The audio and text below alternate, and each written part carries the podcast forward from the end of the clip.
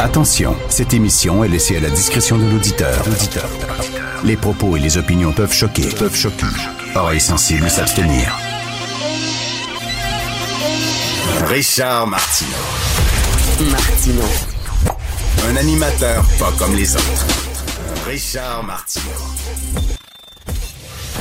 Hey, bonjour les amis. Euh, Denis Coderre, l'ex-maire de Montréal, sa mère de 85 ans avait besoin d'un passeport. Elle n'a jamais eu de passeport. Elle voulait avoir son premier passeport. Fait que c'est pointé le bureau de passeport. Puis euh, il y avait tous les, tous les papiers, tout ça, sauf qu'il n'y avait pas, il y avait pas la procuration de sa mère. C'est certain que là, il allait faire les démarches pour sa mère. faut que sa mère signe une procuration en disant, bon, c'est mon fils qui vient chercher mon passeport. Là, il n'y avait pas la procuration. Puis là, il était en tabarnouche. Puis là, il a écrit sur Facebook, ça n'a pas de maudit bon sens. Ils m'ont pas reconnu. Je suis Denis Coderre. Maire de Montréal. Voyons donc. Comment ça, ils m'ont pas reconnu? C'est drôle, hein, là, cette semaine, ben, en fait, la semaine passée, je suis allé, moi, pour un, un test de prostate. Justement, euh, j'avais pris rendez-vous euh, à l'hôpital général juif, euh, puis je me suis pointé à l'hôpital, j'avais oublié un papier. Justement, la recommandation de mon médecin, je l'avais oublié. J'ai pas dit, hey, je suis Richard Martineau, tous les matins, j'étais à LCN. Voyons, non, vous me connaissez pas. Vous savez pas, je suis cul, voyons. Eh, non, lui est comme ça. Non, non, non, non, M. Coder, vous avez beau être connu, puis avoir été enseignement de Montréal, ça prend des papiers ça prend la procuration de votre mère. On dirait que lui, il était au-dessus de ça, il n'en revenait pas, il est allé sur Facebook, ça n'a pas de maudit bon sens. Bref, euh, vous êtes un citoyen comme un autre. Est-ce que vous êtes déjà allé à Séville, une ville dans le sud de l'Espagne? C'est magnifique, Séville. C'est un mélange d'Espagne, d'Espagne puis de, on dirait un pays arabe aussi. Il y a les deux ensemble. C'est très le fun. Et là, c'est la semaine sainte à Séville. Puis euh, les Espagnols, la semaine sainte, là, quand, ils niaisent pas que ça. C'est super important. Là. Ils sont très catholiques et tout ça. Et euh, là, ils ont dévoilé l'affiche de Jésus pour la semaine 5 de Séville. Puis euh, les ultra-conservateurs espagnols, ils sont pas contents. Ils regardent l'affiche puis ils trouvent que Jésus est un peu efféminé.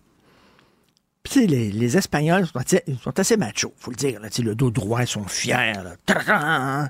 Les Espagnols, bouh! Puis là, ils voient tout à coup, ils ont vu l'affiche, là. Ils ont remontré l'affiche, puis c'est comme, c'est vrai que Jésus, tu le regardes, tu regardes l'affiche, c'est vrai que c'est pas, pas viril, viril. Tu sais, il y a le torse nu, puis il y a la main comme ça sur le thorax, là, puis les, les, longs cheveux, puis tout ça. Quoi que, tu il y a deux dieux. Hein. Il y a deux dieux dans la religion catholique. Là. Le Dieu euh, de l'Ancien Testament, ça, ça, ça, c'était V. Ça, c'était Chuck Connors. Ça, c'était Sylvester Stallone. Ça, ça niaisait pas. Là. Quand il a vu ce qui se passait à Sodome, il a dit Tabarnouche, c'est bien beau, aimez-vous les uns les autres, là, mais vous êtes en train de vous entuber dans le milieu de la rue devant les enfants. Ça n'a pas de maudit bon sens. Boum, bombe atomique, paf, détruit Sodome. Putain, tant qu'à faire, Gomorre à côté aussi. Euh, paf! on détruit la ville. Ça, ça niaisait pas, là. Il y en a plein de morts, puis tout ça, C'est vraiment viril. Je crois que le, Jésus, par contre, du Second Testament, le Nouveau Testament, lui, était plus gentil? Il était plus gentil. Il disait à ses amis, quittez vos femmes, puis venez, on va être rien qu'en gars. Hein, il était 13, puis il se promenait de bord en bord, puis il multipliait les pains, transformait l'eau en vin, puis ils dormaient ensemble au Jardin des Oliviers, puis hein, va savoir ce qui se passait là, toi, là, là va savoir qu'est-ce qui se passait entre Jésus et ces douze disciples, là. Fait que là, c'est plus le Jésus, du Nouveau Testament qui ont mis les Espagnols sont pas contents. Les ultra-conservateurs, ils veulent un Jésus viril. Hein, peut-être avec une AK-47 dans la main. Là. Don't fuck with me. Jesus, I'm Jesus. Don't fuck with me. Ils sont vraiment pas contents. Bref, euh, est-ce que vous avez vu ça? Les élus se penchent sur le consentement présumé au don d'organes. Vous savez qu'actuellement, si vous voulez donner vos organes à votre mort, vous devez euh, cocher une petite case sur votre carte d'assurance maladie. Puis là, ce qu'on veut, c'est qu'au contraire, ça soit automatique. C'est-à-dire, si tu veux pas donner tes organes, là, tu coches la case. Mais si tu n'as pas coché la case, on prend là pour un, on, on comprend que tu veux donner tes organes. Mais ils disent dans un texte dans le Devoir euh, d'Isabelle Porter, euh, ils disent que souvent les familles, même si la personne dit je veux donner mes organes après ma mort, souvent les familles sont contre. Et les familles disent non, non, non, on veut pas, on veut pas que vous preniez ces organes. Puis euh, même si le gars a signé, c'est la famille qui a raison. Ils disent on va quand même euh, écouter la famille. C'est qui ces gens-là qui disent non, non, non, il faut qu'il garde son foie puis que son foie pourrisse avec lui dans la terre plutôt que sauver du monde? C'est quoi ce monde-là? Qu'est-ce que ça vous fait, vous? Non, touchez-y pas. Ses poumons, on veut qu'ils crèvent avec lui, qu'il y ait des vers qui sortent de ses poumons, qui deviennent pourris, puis that's qui servent à rien. Donc, moi, savoir que hey, t'es mort, puis tu peux sauver la vie de quelqu'un, tu peux redonner, je sais pas, la vue, ou sais, un, un foie. Non, ils veulent pas. C'est assez particulier quand même. Là. Alors là, les familles, puis on écoute plus les familles que la personne, même si elle a son consentement. Donc là, on dit qu'on veut une consultation sur euh, le don d'organes. Regarde, ça devrait être obligatoire, ça vient de finir. C'est comme tout le monde donne ses organes, regardez, là. À un moment donné, là, non, non, mais je vais ressusciter, là, puis je vais avoir une autre vie, puis tout ça. Tu vas te promener, non, dans, l'autre vie, tu vas être un esprit, mettons. Tu vas être, tu vas être je sais pas, une araignée. C'est un grillon. Tu n'auras pas besoin de tes organes puis ton foie. Donnez donc. Non, ils veulent pas. La religion. La religion, hein? C'est le fun, la religion. Et en terminant, euh, le rapport a été euh, finalement euh, déposé concernant l'étendue qu'on va... Vous savez, on, réfléchissait à la possibilité d'étendre l'aide médicale à mourir aux gens qui ne souffrent que de troubles mentaux. Et là, finalement, on a déposé le rapport. Le ministre de la Santé a déclaré que le pays n'était pas prêt à étendre l'admissibilité à l'aide à mourir aux personnes dont le seul problème médical est une maladie mentale. Euh, on trouve qu'il y a des problèmes d'éthique, euh, que c'est un terrain glissant. Et euh, on dit que, ça c'est important, il n'existe aucun moyen clair de déterminer si une personne souffrant d'un trouble mental peut aller mieux. Et on s'inquiète de la manière dont les évaluateurs pourraient prendre en compte des circonstances telles que la pauvreté. C'est important, c'est quand tu as le cancer, ben regarde, ça ment pas. Tu as le cancer, il est au stade 4, tu vas mourir, ça c'est un fait. Mais quelqu'un qui dit je ne file pas, j'ai des troubles de santé mentale, euh, on ne sait pas s'il peut aller mieux. C'est arrivé des fois des gens qui avaient des gros problèmes de dépression, des gros problèmes de santé mentale, puis finalement, ils ont réussi après des années à voir la lumière au bout du tunnel, pensant en sortir. Donc, ils disent, ben là, euh, puis en plus, tu sais, comme ils disent, parce que les évaluateurs vont dire, ben là, lui, il est pauvre, en plus, il a des problèmes de santé mentale, il est pauvre, il est tout seul, il tire le diable par la queue, c'est certain qu'il souffre avant, tu sais.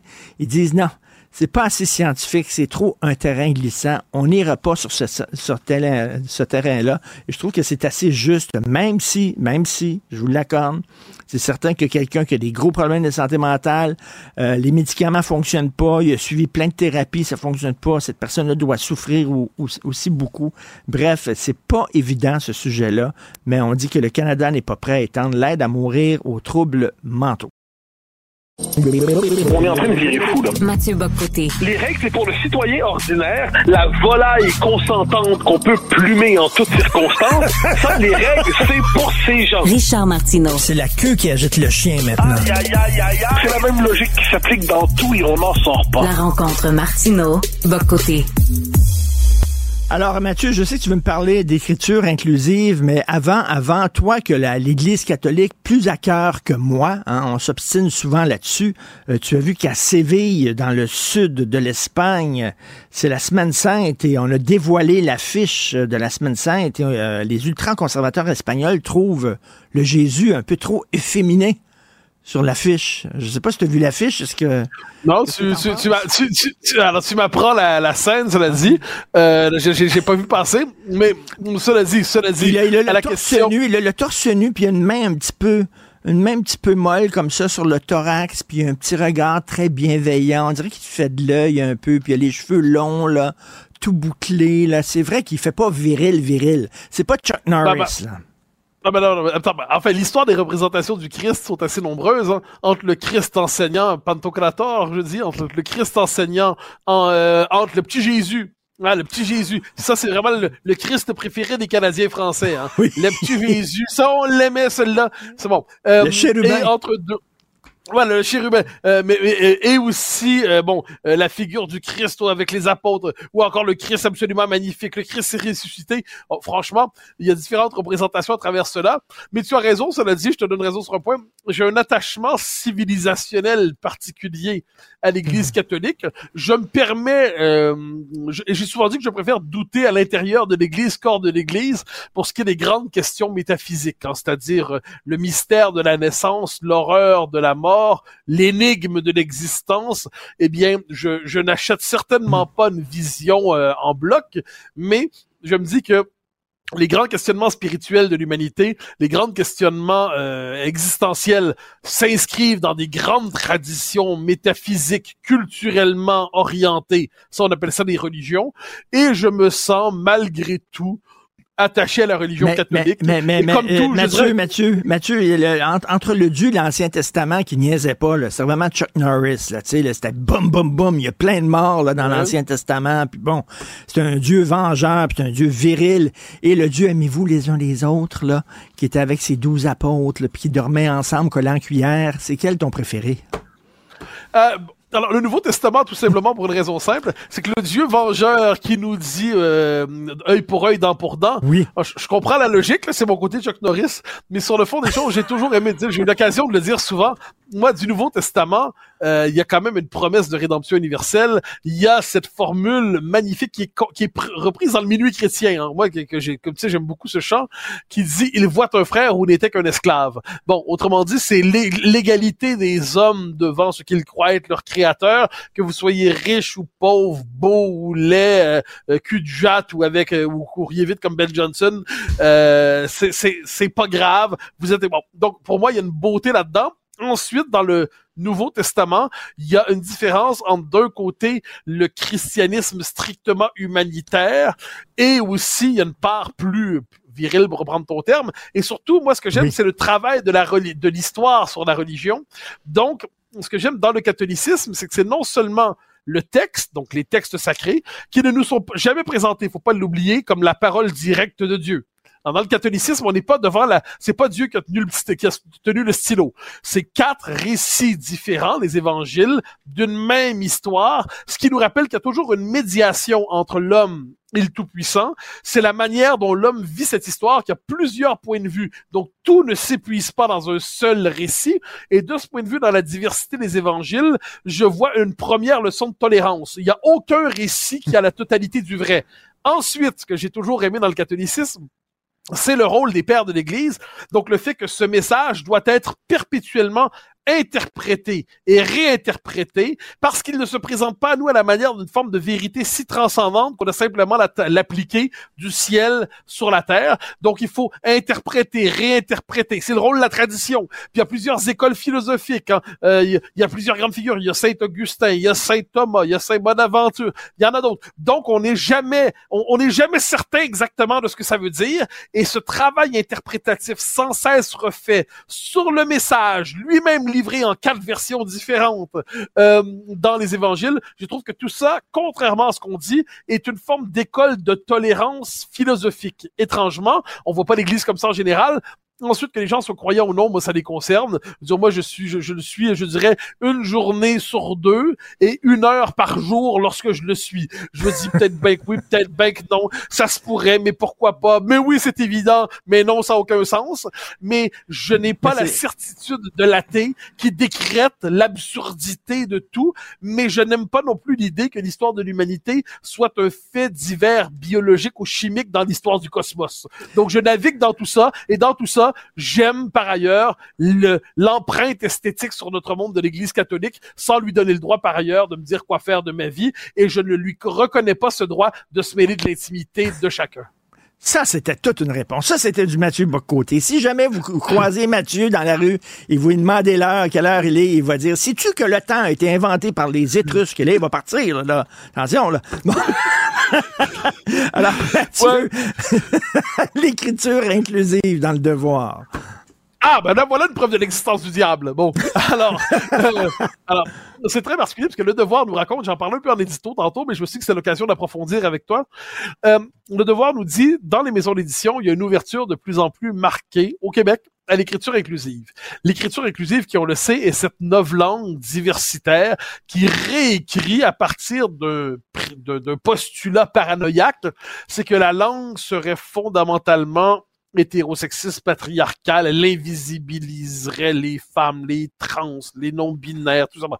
Et donc là, il faudrait tout réécrire la langue là-dessus. Pour moi, l'écriture inclusive dans l'histoire de la langue, c'est une, ça relève de ce qu'Orwell avait appelé la langue. Ça relève aussi de l'invention d'une langue soviétique qui s'emparait du russe, mais pour faire une langue qui était conforme à la nature du régime soviétique. Chafarevitch avait écrit des choses assez intéressantes sur ça. Donc, c'est une falsification du français. Et là, ce qui me frappait dans le devoir ce matin, c'est qu'on se demandait, bon, est-ce qu'on doit même aller, par exemple, jusqu'à traduire les archives en inclusive? Donc, même les textes les textes qui existent déjà doivent être réécrits en inclusif. Puis moi, ça fait longtemps que je m'inquiète de la traduction en inclusif des classiques de la littérature. Je pense que ça viendra. Je pense que c'est inscrit dans la nature ah, des temps présents. Et ah ben ça m'apparaît. Regarde, déjà qu'on a commencé à réécrire des classiques pour en biffer les références qui étaient choquantes. On l'a vu avec euh, Rwandal l'an passé, faut pas l'oublier. Euh, c'est intéressant. Dans Rwandal, on a biffé des mots qui choquaient aujourd'hui, qui pouvaient relever de la grossophobie et tout ça. Donc là, on réécrit les classiques. Euh, en France, il y a un Bainville, qu'on apprécie ou non comme historien, il y a des passages, il y a une formule chez Bainville qui dit la France est une et la France c'est mieux qu'une race, c'est une nation. Autrement dit, c'est une communauté qui se définit pas par la généalogie, mais par l'histoire et la culture. Dans une réédition de l'histoire de France de Bainville, euh, l'an passé ou l'année d'avant, je crois, on disait désormais la France est une nation. On faisait disparaître le premier passage parce que on devine ça heurte les temps présents. Donc la réécriture inclusive. Mais, écoute, on va, on va peut-être, euh, rien que par curiosité, là, rien que pour faire jaser les gens, on va peut-être euh, réécrire la Bible en écriture inclusive. Tu sais qu'il y a déjà eu la Bible en joual. Il l'a déjà eu là, pour le fun. Là, il prie ce whippet et dit si vous mangez ce whippet, c'est mon corps. En tout cas, je sais pas. Mais là, donc, il l'a eu d'ailleurs. C'est quoi la, la, langue là euh, qui, qui a été inventée de pièces? Oui, il l'espéranto. Exactement. Il y a eu, je crois, une Bible en espéranto donc il va peut-être avoir ben- une Bible en écriture inclusive. Pourquoi pas? Alors, alors que ça, serait différent parce que l'espéranto se veut une langue, mais se veut une langue comme le français, le hongrois, l'estonien. Donc que la Bible soit traduite dans toutes les langues, euh, tant mieux. Mais là, l'écriture inclusive, c'est autre chose. C'est une falsification de la langue et qui ne respecte pas ses règles internes, sa logique, son mode de fonctionnement. Et moi, ce qui me frappait dans le dossier du devoir, c'est qu'il y a un effet dans la jeune génération. En fait, pour moi, c'est un signe ostentatoire de vertu. C'est du signalement moral qu'on se met à écrire comme ça. Mais on rend surtout la langue illisible pour tous ceux qui n'évoluent pas dans le petit milieu du progressisme obligatoire et ostentatoire. Euh, mais ça témoigne aussi de l'arrogance et je dirais de la stupidité des modernes qui se disent cette langue en fait nous la dominons. Il s'agit pas de l'apprendre, il s'agit pas de la maîtriser, il s'agit pas de se l'approprier, il s'agit pas de, de la faire sienne pour être capable de créer ensuite à partir de cette langue. Nous allons rééduquer la langue. Tu sais moi Tikkun Tanguay, euh, moi Tikkun euh, Tikkun Côté, Tikkun le Tikkun le, ben Tikkun qui tu veux. Euh, regarde la langue et dit cette langue c'est une entreprise de domination des minorités. Donc moi je vais rééduquer la langue. Et j'y vois le propre mais vraiment de la tentation, ce que j'ai appelé dans mon livre de totalitarisme sans le goulag, un régime à tentation totalitaire a toujours une volonté, la tentation de s'annexer la langue. Et là, il s'annexe la langue pourquoi? Parce que la langue, selon sa propre logique, est porteuse de signification, d'idées, d'images, de suggestions, qui n'entrent pas simplement dans le cadre idéologique du régime dominant. Là, qu'est-ce que, donc là, on va soumettre la langue pour faire en sorte qu'il ne soit plus possible de sortir du système idéologique dominant. Et ça nous ramène à 1984 d'Orwell, quand euh, de mémoire, c'est Syme, qui est le, fonctionnaire qui est, dont le job est de réduire sans cesse la taille du dictionnaire, où il dit certaines idées ne seront tout simplement plus imaginables parce que les mots pour les penser ne seront plus disponibles. Ben, je m'excuse, mais celui qui va penser en inclusif ne sera plus capable de sortir du logiciel idéologique que ça représente. Et de ce point de vue, c'est une catastrophe et que les éditeurs collaborent à ça. Je trouve que c'est un scandale véritablement parce qu'ils décident de détruire ce dont ils devraient être les gardiens. Oui, mais écoute, là, à un moment donné, là, quand c'est pas lisible, on a des communiqués des fois qu'on reçoit, nous autres, à Cube, puis c'est des communiqués là, de, de groupes populaires, d'organismes communautaires, puis c'est écrit en, en langage, justement, non sexiste, en, en, en- en écriture inclusive. C'est pas... Tu peux pas lire ça, c'est pas lisible. J'imagine, il y a personne qui va embarquer là-dedans. Là. T'imagines toi, Erreur! euh, un Balzac en, en écriture inclusive, voyons donc. Ah, mais en- en- encore une fois, Richard, tu confirmes un de tes pires travers intellectuels, à mon avis, c'est-à-dire ton optimisme. ton optimisme. Tu penses que les choses vont moins mal qu'elles ne le ben vont. oui. Voilà, ah, voilà pourquoi tu te trompes, à mon avis. C'est que ça, imagine, s'il y a dix ans, là, on avait dit, là, que la plupart des organismes euh, syndicaux, militants, que sur les réseaux sociaux, euh, que certains organismes gouvernementaux commentaient, commençaient à écrire en inclusif. On ne croirait pas. On aurait dit, t'es tu fou, Simonac? Si on avait dit il y a dix ans, vous savez, euh, il y a des gens, il va y avoir des, plein de gens aujourd'hui qui vont dire qu'ils sont ni des garçons ni des filles, ils sont des non-binaires. Puis vous savez, dans dix ans, euh, on va dire qu'un homme peut accoucher. Là, t'aurais du calme, toi, mon garçon, là. On va dire, ça se peut pas, tout le monde sait bien que ça arrivera pas. Oui, Ben, mais le- le- plus tard- le- t'as- t'aimes- toi, tu as un amour des gens ordinaires, hein, puis tout ça, le gros bon sens, là, ça pognera pas, ces livres-là. Il y a personne qui va ben- acheter ça. S'ils sortent à un moment donné à la recherche du temps perdu en langage inclusif, il y a Ah, 20 mais c'est- personnes qui vont l'acheter, et c'est tout. Et, et tu pêches encore par optimisme. Parce que voilà ce qui va se passer. Roald Dahl, je l'évoquais il y a un instant, les Charlie la chocolaterie qui. Comment ça s'est passé? Eh ben, il y a les versions, euh, papier qui existent déjà.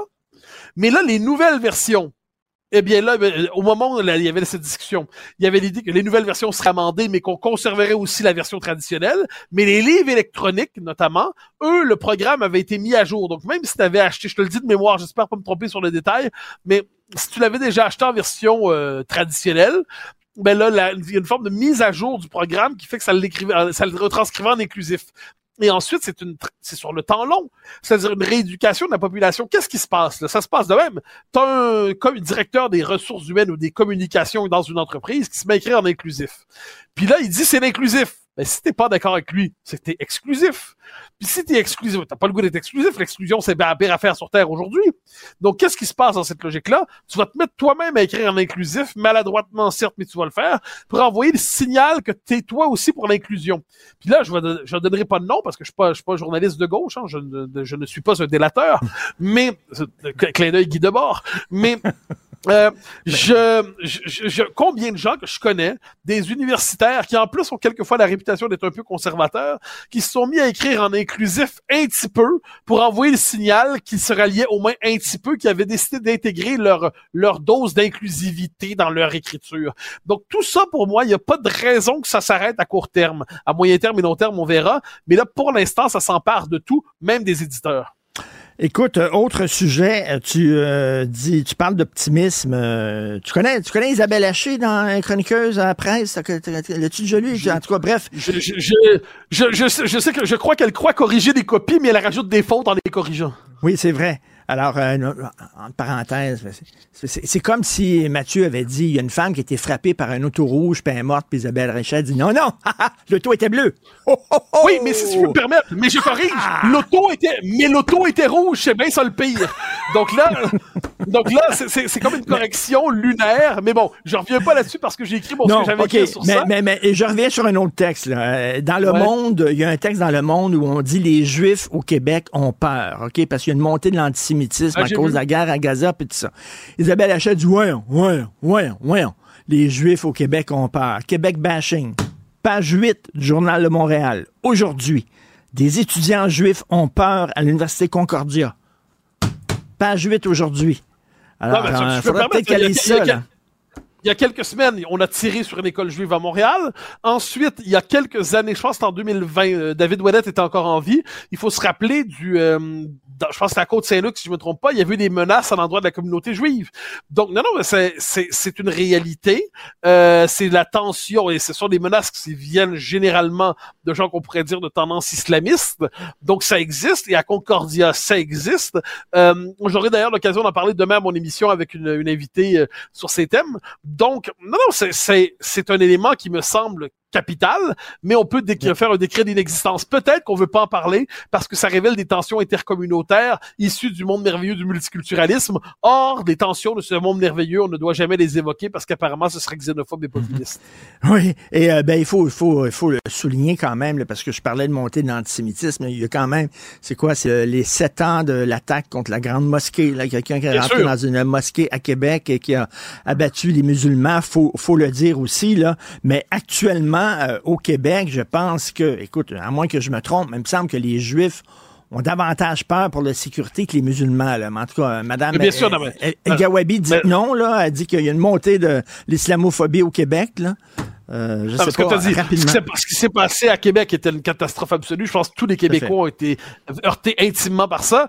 Mais là, ce dont on parle, c'est pas d'un tueur fou comme le bonhomme l'était. Là, on parle aujourd'hui de tensions communautaires qui font en sorte que même des, Ju- des Juifs français qui s'étaient réfugiés au Québec pour fuir les menaces qui pesaient sur les Juifs en France On disent on, part retrouve ici. des tensions semblables. Je C'est dans le moins les monde. prendre au sérieux. C'est dans le journal Le Monde. Merci Mathieu. À demain. Artiste de la satire. Il dénonce les incohérences et il renie à la fois. Et à la fois. Richard Martineau. 9h30 en direct du futur quartier de la francophonie, le très francophone Richard Martineau est avec nous. Salut Richard. Salut Jean-François. L'Auto-Québec vient d'annoncer une nouvelle loterie. En fait, c'est un pari. Hein. Tu as jusqu'à 9 h le matin pour dire si, selon toi, le REM va fonctionner ou pas dans la journée. Puis à 5 heures, à 5 heures, on va te dire si oui, font. Écoute, quatre pannes en quatre jours, ça, c'est parce Ouais. qu'il y a de la glace sur le pont Champlain. Ils ont oublié qu'il y avait l'hiver au Québec. Maudit, un détail. l'hiver à Montréal, il y a de la glace. échappé. On a complètement oublié ça. Ça nous avait échappé. Là, il y a les gens de Québec qui nous regardent. Ah, ah, ah, ils rient de nous autres avec notre tram à Montréal. Attendez. Attendez votre tramway, là. C'est ça. Attendez votre tramway. C'est qui qui va rire? Nous autres, on va rire avec votre tramway parce qu'ils vont encore oublier l'hiver. Eh oui. Hey Richard, c'est jour de rentrée Eh oui. parlementaire à Québec et les nouvelles sont pas très bonnes hein, pour le gouvernement Legault. La CAQ a vu ses appuis dans les sondages fondre presque de moitié depuis un an. Ils sont 11 points en retard sur le PQ. Écoute, c'est un sondage, euh, l'actualité, le PQ est en avance de 11 points, là. Et tu sais, euh, euh, Jean-François, quand tu t'en vas là, à la campagne, puis tu t'enfonces dans le bois, là, puis tu perds ta connexion Internet, là, tu te promènes Ouais. comme ça, là, avec ton téléphone dans les airs, puis tu essaies de chercher ta connexion. Voyons, voyons, et où, là, exactement? Ben ça, c'est les caquistes, c'est les caquistes, là. Ils essaient de reconnecter avec le peuple québécois, puis ils l'ont pas pantoute. Mais tu sais, il fut un temps quand même, là, je te dis, ça rentrait au poste comme une tonne de briques, là. Souviens-toi, les, les premières fois qu'on s'est retrouvés avec la CAQ dans une chambre, m'a dit, ah ouais, ça penterie, le wham bam, thank you ma'am. C'était le plus gros double whammy de toute l'histoire politique du Québec moderne. là. Paf, la loi 21, ça la licité. Paf, la loi 96 sur le français, on avait des étoiles dans les yeux, là. C'était comme la photo où Babe Ruth était au membre puis il disait, moi, te la projeter là, la balle, là, tu vas voir ça. Après ça, par exemple, ça s'est tranquillisé. Il y a eu la pandémie. Puis là, tu sais, dans l'amour, là, des fois, dans une relation amoureuse, c'est le fun de s'ennuyer. Mais à la pandémie, on voyait M. Legault tous les jours. On s'est pas assez ennuyé. T'ouvrais la télévision, François Legault était là, tu sais. Je veux dire, à un moment donné, tous les jours, trop c'est comme passé, là. Puis après ça, une fois la pandémie finie, là, il est devenu chum avec Fitz. Fitz, lui, aime ça, se péter les bretelles, puis il a des amis bien placés, puis il venait à la maison, puis il disait Hey, Moi, j'ai donné un gros chèque au propriétaire des Kings de Los Angeles, puis j'ai donné un gros chèque à un multimilliardaire de Suède, puis tout ça. Ah, mon Dieu, on s'ennuyait un peu, là. On était là deux heures l'après-midi, le deuxième gin tonic. Tout à coup, il y a un grand gars qui est rentré. Bon, regardons ça, toi, là, le grand gars-là. C'est quoi son nom, Paul Saint-Pierre Plamondon? Ouh, ça fait distinguer, toi, là. Il est fin, puis en plus, il, il est idéaliste, tu sais, puis il est beau, là. Puis, tu sais, il nous parlait, d'aller sur son voilier, puis aller dans le fjord du Saguenay où le ciel est bleu, là. Et on est rendu là, là. T'as François Legault qui est à genoux, puis qui dit, ne me quitte pas, ne me quitte pas, pendant que l'autre est en train de chanter le beau grand voyage de Claude Gauthier, là. Oh. Euh, je suis une race en péril. Euh, je suis prévu pour l'an 2000. Je suis votre libération. Ça fait, ça fait rêver, ça. Fait que voilà, ils sont 11 points derrière. C'est ça qui arrive exactement. Comme on dit, on est attiré par le chant des sirènes présentement. On a besoin Le chant de, des sirènes, la nouveauté. de nouveautés. On dirait que la Exactement. CAQ a donné tout ce qu'elle avait à donner, puis là, soudainement, là, pouf, il n'y a plus grand-chose à donner. Et euh, il, reste, euh, il reste quand même euh, presque trois ans pour inverser la tendance Oui. pour la CAQ. On verra. Maintenant, toujours en fait. politique provinciale, le, le chef intérimaire du Parti libéral, Marc Tanguay, dit que même si le parti est au plus bas dans les sondages, le discours et les valeurs du Parti libéral résonnent dans le cœur des Québécois. T'as des doutes? Le- les valeurs du Parti libéral résonnent dans le cœur des Québécois. Tu sais, à la fin de Titanic, là, quand le bateau coule, mais tu sais, Ouais. à, à vertical, là. Ouais. Puis les gens jettent en bas du bateau en criant, là. Ouais. T'as Marc Tanguay qui est là. Tout va bien, tout est sous contrôle. Reprenez vos places. Ouais! C'est une fausse alarme. Tu sais, il y y, a de l'eau jusqu'à la ceinture, là, là, là. Ça monte, là tout est correct, tout est sous contrôle, c'est ça. Là. Le Parti libéral du Québec actuellement, imagine-toi une salle de célébration d'un deuxième étage à Fabreville, juste au-dessus d'un salon de coiffure. Là. Il y a dix personnes dans un coin. Il y a Marc Tanguay sa scène là, qui est en habit bleu poudre. Là. Puis il dit, tout va bien. La sentez-vous, la verbe, c'est le fun. Et cet après-midi, juste pour vous, il y a Denis Coderre qui va venir nous rendre visite pour vous serrer la main. Eh oui, c'est ça. Alors, euh, B12, N20. Euh, et n'oubliez pas, il y a des chips et du coulet de sa table. Ne laisse pas passer le temps d'être aimé. Et euh, cet après-midi aussi, il va y avoir notre concours d'imitateur de Jean Charest. On l'aimait bien, lui, Jean Charest. Hé, la sentez-vous, la vibe, C'est un peu ça qui se passe au Parti libéral du Québec un peu déconnecté peut-être, juste un petit peu. Là. Alors, euh, et on verra bien, là. Ils sont, ils sont optimistes. C'est beau en politique d'être optimiste. là. Faut le Alors, rester, voilà. hein? Mais t'étais, t'étais déchaîné Faut ce matin, rester. Richard. Quelques chansons, des allégories maritimes, le voilier de Paul Saint-Pierre Plamondon et le Titanic du Parti libéral. oui. Hey, Richard, passe une Bonne bonne journée. Ouh, je suis fatigué. Oui, Bonne tu journée. peux avoir chaud, oui. Martino. Pour l'instant, nos avocats nous disent que tout est beau.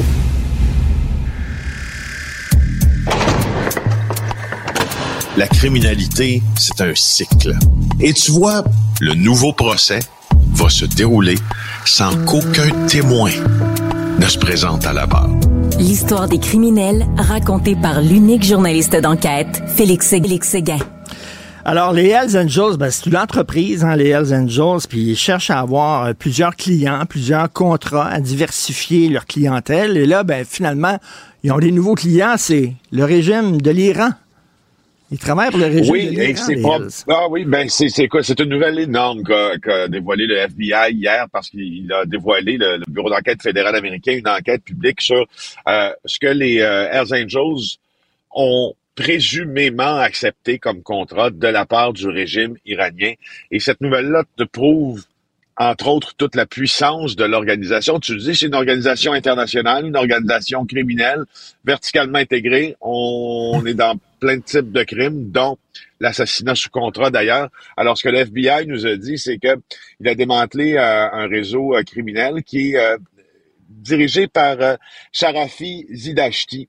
Et lui opère sous ordre du ministère iranien du renseignement et de la sécurité. Et depuis plusieurs années, on sait que l'Iran est extrêmement violent avec ses ressortissants et ceux qui s'opposent au régime de Téhéran. Alors, le réseau de Zindashti, selon le FBI, a, été l'organisateur de plusieurs actes de répression partout sur la planète, assassinats, enlèvements, sous de multiples juridictions pour réduire au silence les détracteurs du régime, bien sûr. Alors, ce que Zindashti aurait fait, c'est qu'il aurait recruté un gars qui s'appelle Damien Patrick John Ryan. 43 ans. C'est un Canadien. Il est membre des Hells Angels, mais lui, il est membre de chapitre des Hells Angels en Grèce, mais il est actif au Canada de toute façon. Alors, John Ryan, ce qu'il aurait fait, c'est qu'en sous-main, il aurait engagé un autre membre canadien des Hells, Adam Richard Pearson, pour commettre le complot de meurtre. Alors, ce qu'ils ont commencé à faire, écoute comment ça, ça, ça euh, se développe, ce complot-là. Il va commencer par application cryptée. Euh, à penser se rendre au Maryland pour commettre deux assassinats, dont une personne euh, qui était un réfugié iranien qui avait quitté l'Iran. Ça s'est passé en décembre 2020, janvier 2021. Euh, ils se sont préparés du, et je cite, matériel, je cite, outils et des plans pour, je cite, gagner de l'argent. Et, euh, et, euh, et tu vois, là, donc les deux Hells Angels parlent et parlent et parlent. Et là, quelques jours plus tard, ils se mettent d'accord. Le paiement de 350 000 dollars américains pour faire ce travail-là. et de 20 000 pour les dépenses. Premier versement a été payé, Richard. Le premier versement a été payé. C'est pas, c'est pas une vue de l'esprit, là. Ça semble, en tout cas, être vraiment arrivé. Et, euh, et tu vois, euh, ben, on les a fait, on les a fait arrêter. Ils sont accusés maintenant de conspiration euh, d'un chef que je connais pas, parce que c'est un chef américain en vue d'utiliser des installations commerciales interétatiques pour commettre un meurtre et au profit Hmm. d'autrui. Mais écoute, le régime iranien qui font affaire avec les Hells, qui font de la sous-traitance avec les Hells pour se débarrasser euh, d'opposants au régime, euh, tu sais que pendant, pendant la Deuxième Guerre mondiale, les Américains voulaient débarquer en Sicile, puis ont fait des affaires avec la Oui. mafia italienne. Ils Ah ont oui. contacté la mafia italienne en disant Pouvez-vous, s'il vous plaît, libérer les ports, là, puis nous aider à libérer les ports parce qu'on arrive. Ils ont même dealé avec Lucky Luciano. euh, le gouvernement américain. Oui. Donc, tu sais, on a déjà vu ça, là, la- les alliances entre des régimes puis le crime organisé.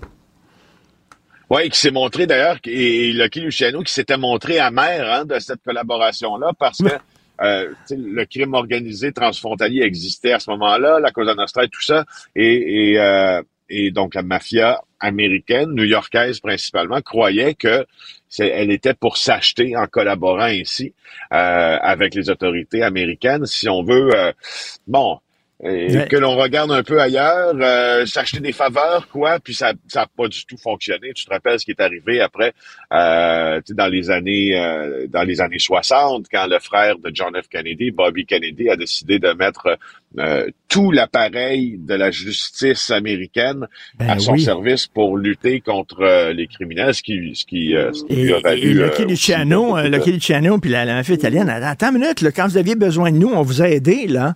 Puis là, vous, vous nous emmerdez, vous nous écœurez. Exact. Il me semble qu'on était, euh, on était en affaires ensemble, là. Donc, euh, C'est ça. ça date pas d'hier, justement, ce genre d'accointance entre des régimes politiques et le crime organisé. Euh, un jeune truand de Québec n'a pas eu l'idée du siècle, Félix. Ah non, ah non, ah non, ah non. Euh, quand tu as un 12 euh, tronçonné dans ton coffre de voiture, des drogues, présumément, une veste par balle, un bâton télescopique, arrange-toi pour ne pas t'endormir dedans sur les quatre flashers.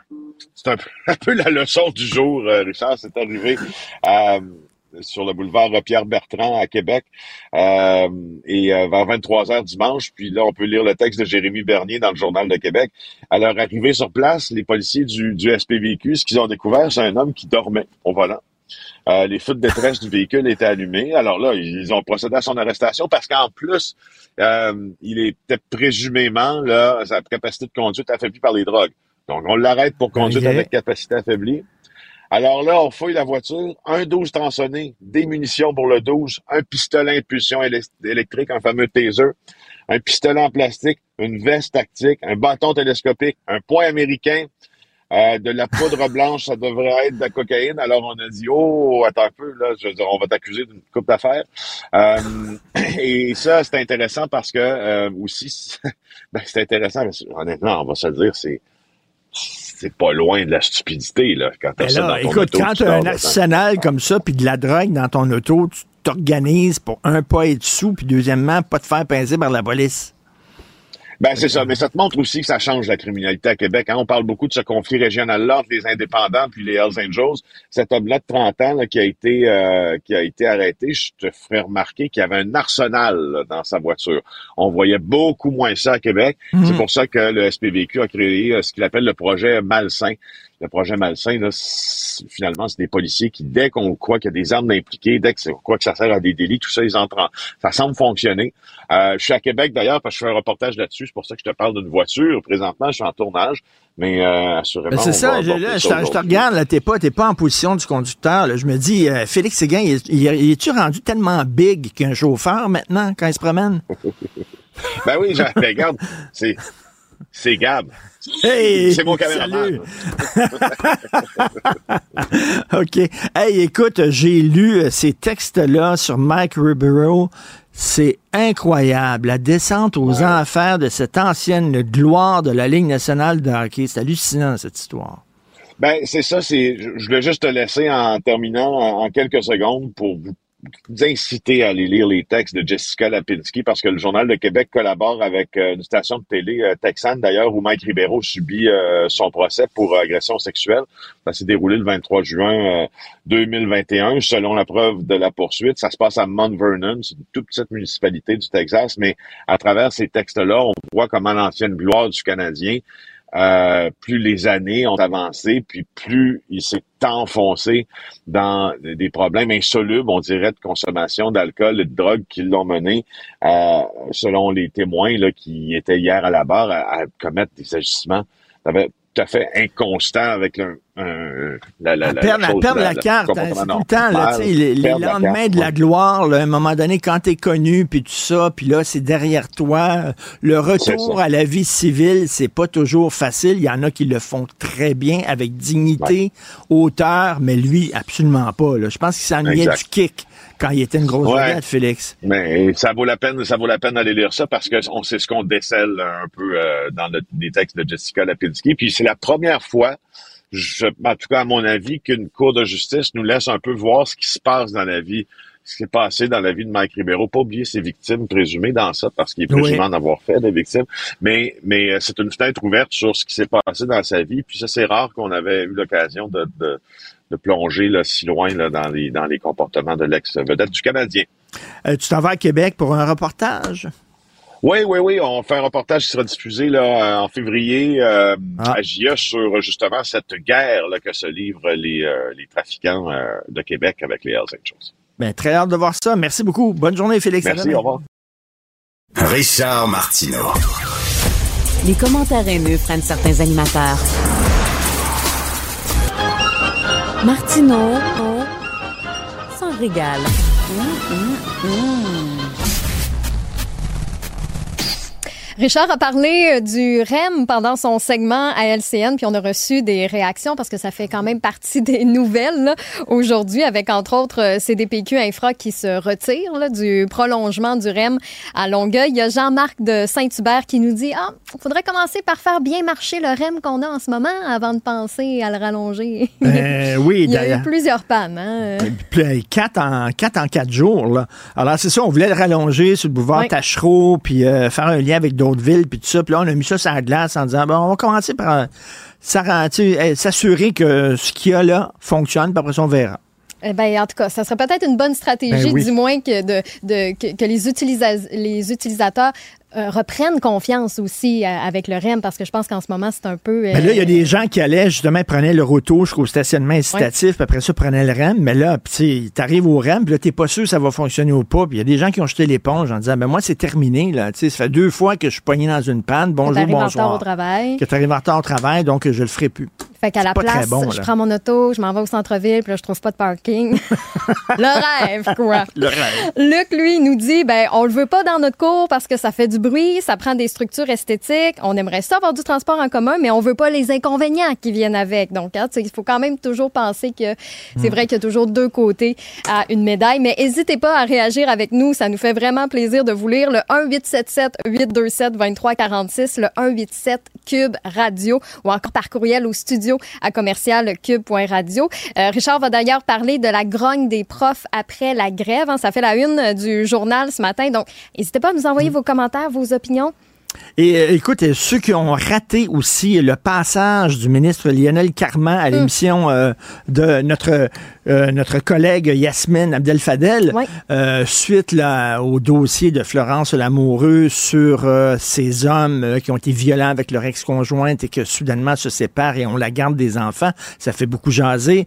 moi, hier, j'ai parlé avec l'ancienne ministre Monique Jérôme Forget et puis là, Yasmine était avec le ministre Lionel Carman, là, qui, qui c'est lui, directeur directement, c'est le ministre de la Famille et tout ça.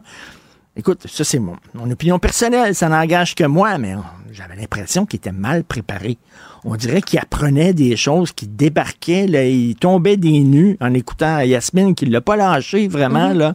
Puis euh, elle disait, vous, tu connaissez-vous le dossier? Puis ça, il avait pas l'air vraiment à connaître le dossier. Allez écouter ça, euh, c'est euh, dans, dans, notre bibliothèque, vous allez certainement avoir le lien sonore de cette entrevue-là, puis j'aimerais ça savoir ce que vous en pensez. Bien, je suis contente que tu en parles parle parce que encore ce matin, on a encore des courriels Ah euh, ouais? de, de, de mères qui sont justement dans des situations comme ça avec la, la DPJ. Les témoignages continuent de, de rentrer. Puis il y avait justement euh, une mère parce que hier, Lionel Carman il a dit qu'il qu'il était disponible pour rencontrer ces mères-là. Ben, il y a une mère qui dit qu'elle s'est pointée à son bureau de circonscription puis qu'on l'a complètement euh, ignoré, qu'on lui a Hmm. dit de se taire.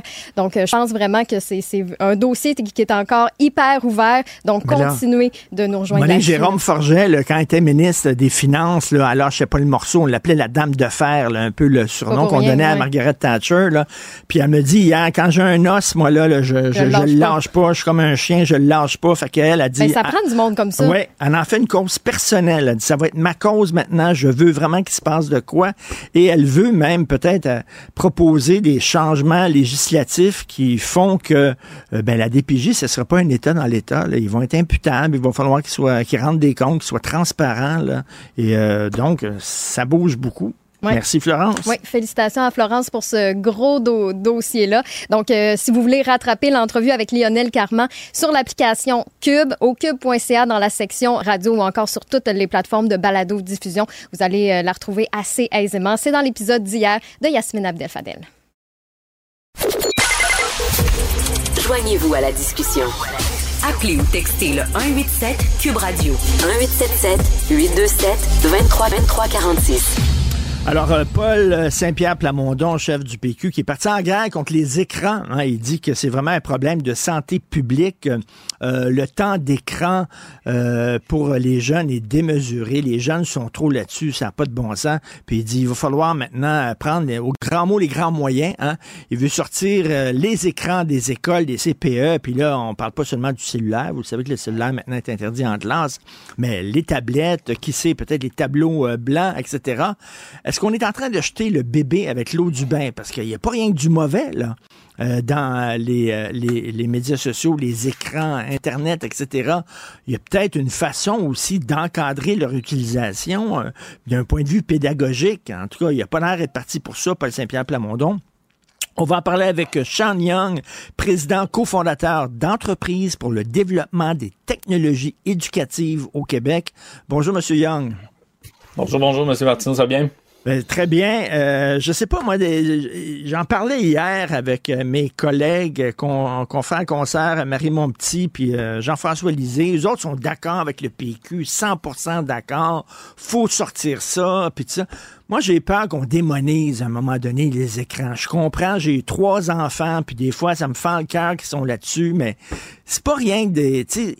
on dit ah, TikTok puis tout ça, c'est pas rien que des chats qui flushent des toilettes. Là. Des fois, là, ils tombent sur des, des tutos qui sont intéressants. Mon fils apprend plein de choses grâce à- aux écrans. Puis des fois, il m'en apprend. Et sais-tu ce qui se passe en Europe, papa? Il y a telle, telle affaire. Ouais. Ah oui, t'as vu ça où? Ben, j'ai vu ça sur un YouTuber que je suis, puis euh, qui est bien allumé, puis tout ça. Donc, est-ce que vous avez l'impression qu'on démonise un peu trop, là, euh, les écrans? Ben, tout à fait. Euh, Je, je, je partage votre opinion. Euh, tu sais, c'est un peu. euh, c'est simple là, de, de prendre la métrique du temps d'écran puis dire euh, il y a trop de minutes, fait que là, euh, faut faire euh, faut capoter.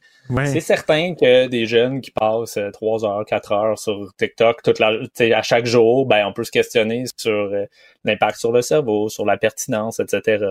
Mais de dire que tout le temps d'écran est égal, ben là, c'est un peu euh, c'est un peu euh, tout mettre dans le même paquet. euh, un, un bon exemple, c'est regarder des tutoriels sur mon, mon fils, j'ai un fils euh, 10 ans, il fait des tutoriels pour apprendre à dessiner sur YouTube, il en fait euh, plusieurs fois par jour, il est devenu super bon en dessin, ben il, puis il a fait ça de sa propre initiative, apprendre par lui-même. Est-ce que là, on est en train de dire que euh, ça, c'est du temps d'écran qui est pareil que le temps d'écran dans lequel il joue à Fortnite avec ses chums? Ben, c'est deux expériences très, très, très différentes, là.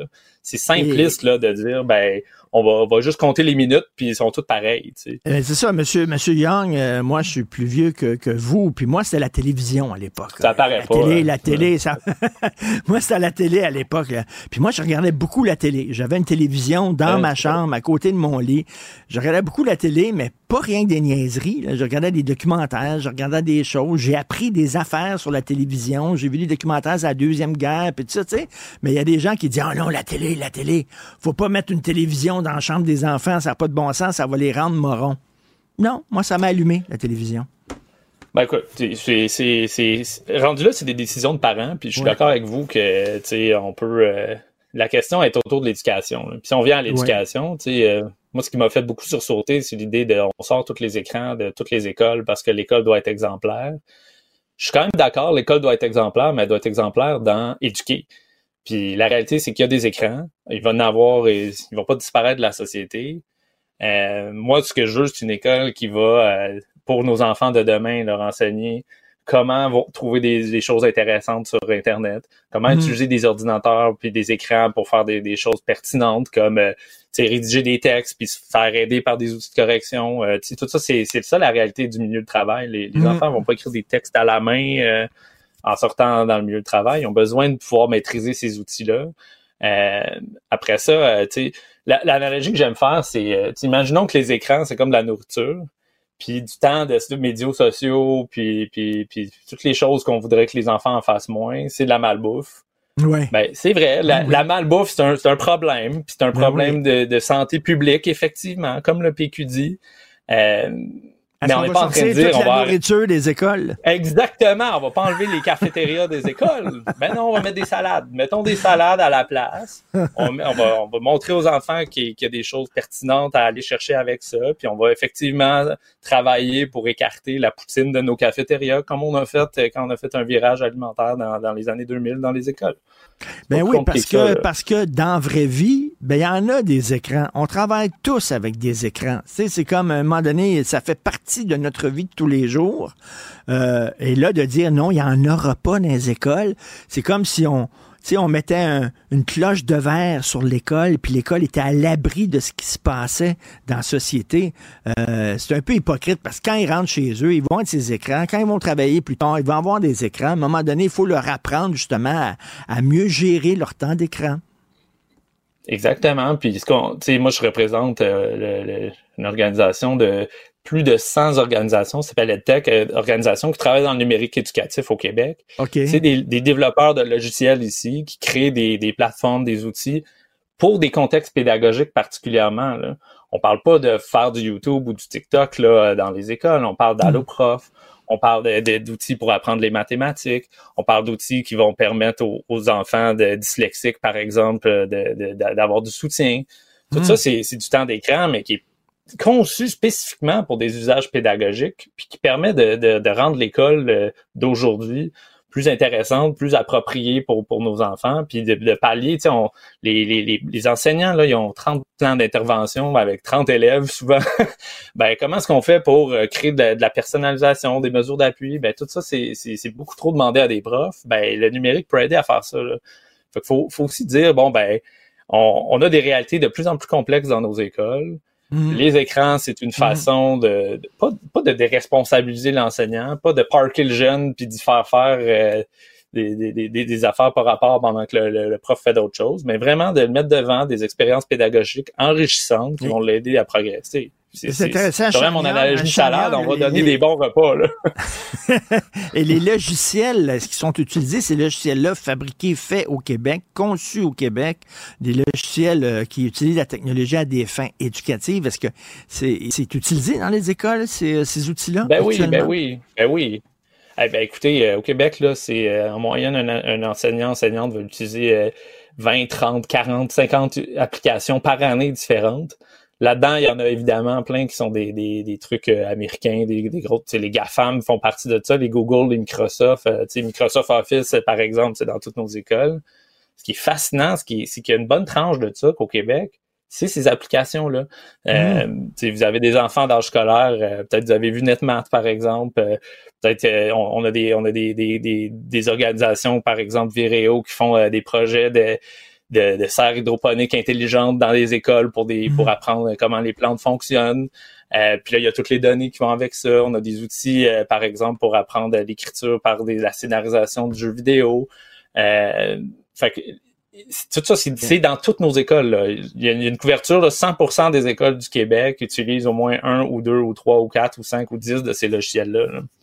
Et Fait mon fils, cette mon réalité-là fils est là, fait- puis c'est super. Ben oui. Il fait des présentations à l'école, puis là, c'est un travail d'équipe, puis il doit faire un montage, là, avec des images qu'ils vont chercher sur Internet, Mhm, un mhm. montage, puis là, il fait sa présentation. Tu sais, comme il y en a qui font des présentations PowerPoint, mais lui, il fait ça euh, en, en vidéo, puis euh, c'est pas Ben du ouais. temps perdu, là. Euh, Ben au contraire, là, et, et donc, vous trouvez peut-être qu'on est en train de jeter le bébé avec l'eau du bain, là. Ben oui, tout à fait. Puis tu sais, quand on, s'est quand on s'est rendu compte, par exemple, que la malbouffe c'est un problème de, de société ou la cigarette, qu'est-ce qu'on a fait? On a fait de l'éducation dans les cours. On a mis des, des cours de, de santé. euh, le, le volet éducation physique, par exemple, dans ces cours-là, il y a, il y a un santé, il y a un, un partie cours. Là, c'est pas juste faire du sport. Là. La partie cours, ben c'est l'alimentation saine, les saines habitudes de vie, euh, etc.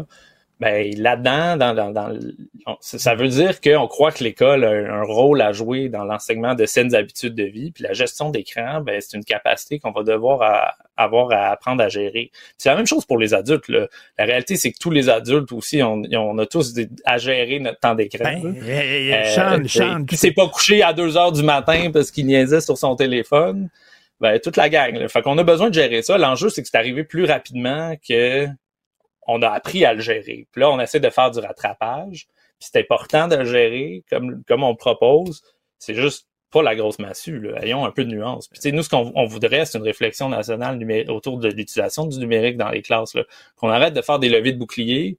Mm. Assoyons-nous, ayons des tables de concertation, parlons aux différents acteurs, regardons vraiment la recherche, puis au lieu de- d'aller rapidement vers des, des, des, des solutions massues, ben prenons le temps de se faire un bon plan sur plusieurs années qu'on va pouvoir puis implémenter. de parler, puis, euh, parler aux experts, euh, de parler Ben aux oui, experts comme ceux que vous représentez. Puis vous dites, euh, vous avez tout à fait raison, l'hypocrisie des adultes là, qui disent là, Hey, arrête de passer ton temps sur les écrans, puis ils sont tout le temps Ben, eux euh, autres mêmes sur leur question de Ben oui. téléphone.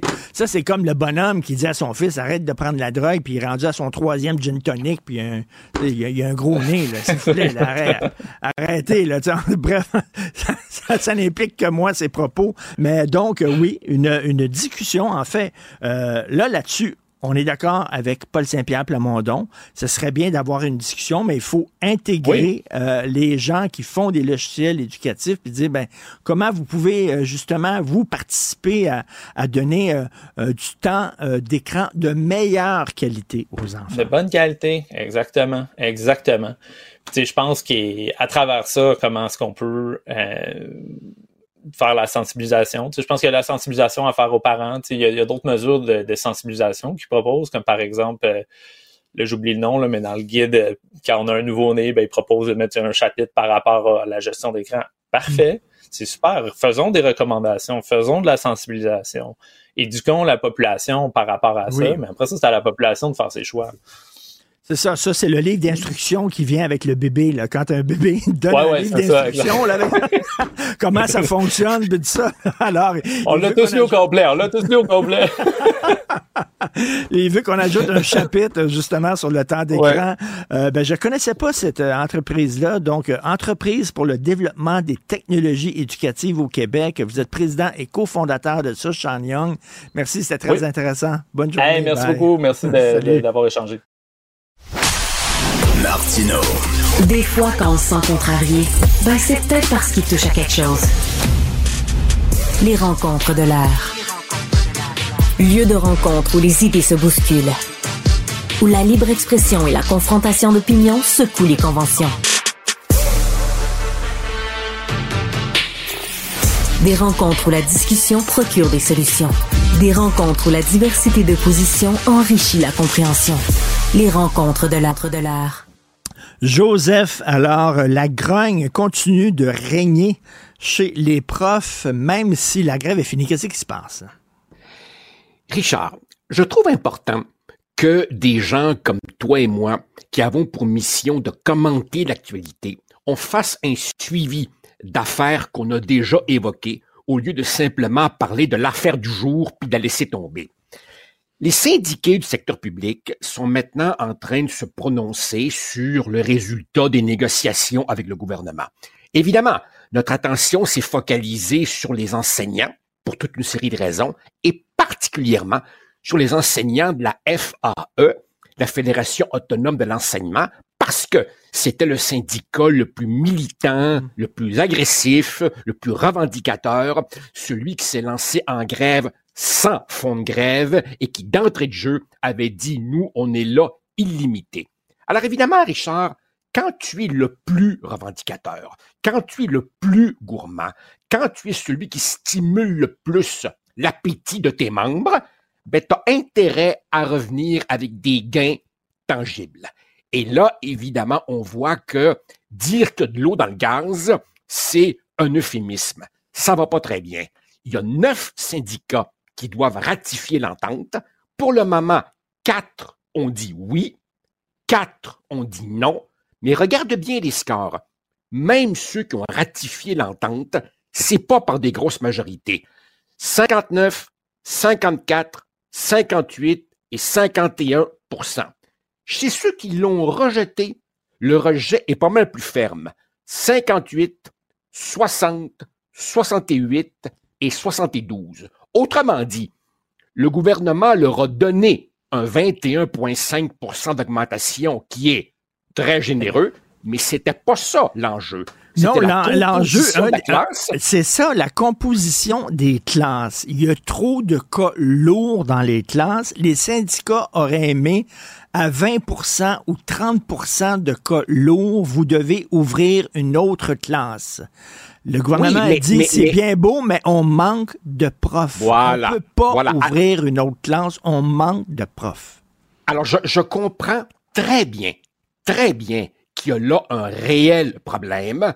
Euh, euh, je comprends très bien cette revendication, mais mon point ici est que quand tu dis c'est là-dessus qu'on va se battre, puis que tu ramènes à rien là-dessus, je peux comprendre que les membres sont en furie. Alors évidemment, c'est demain, demain, que le dernier des neuf syndicats se prononce, 4-4, et donc c'est ceux de la haute Yamaska qui vont trancher puisqu'évidemment, pour que l'entente soit entérinée, il faut qu'il y ait une majorité des syndicats. Maintenant, là-dessus, Richard, deux choses.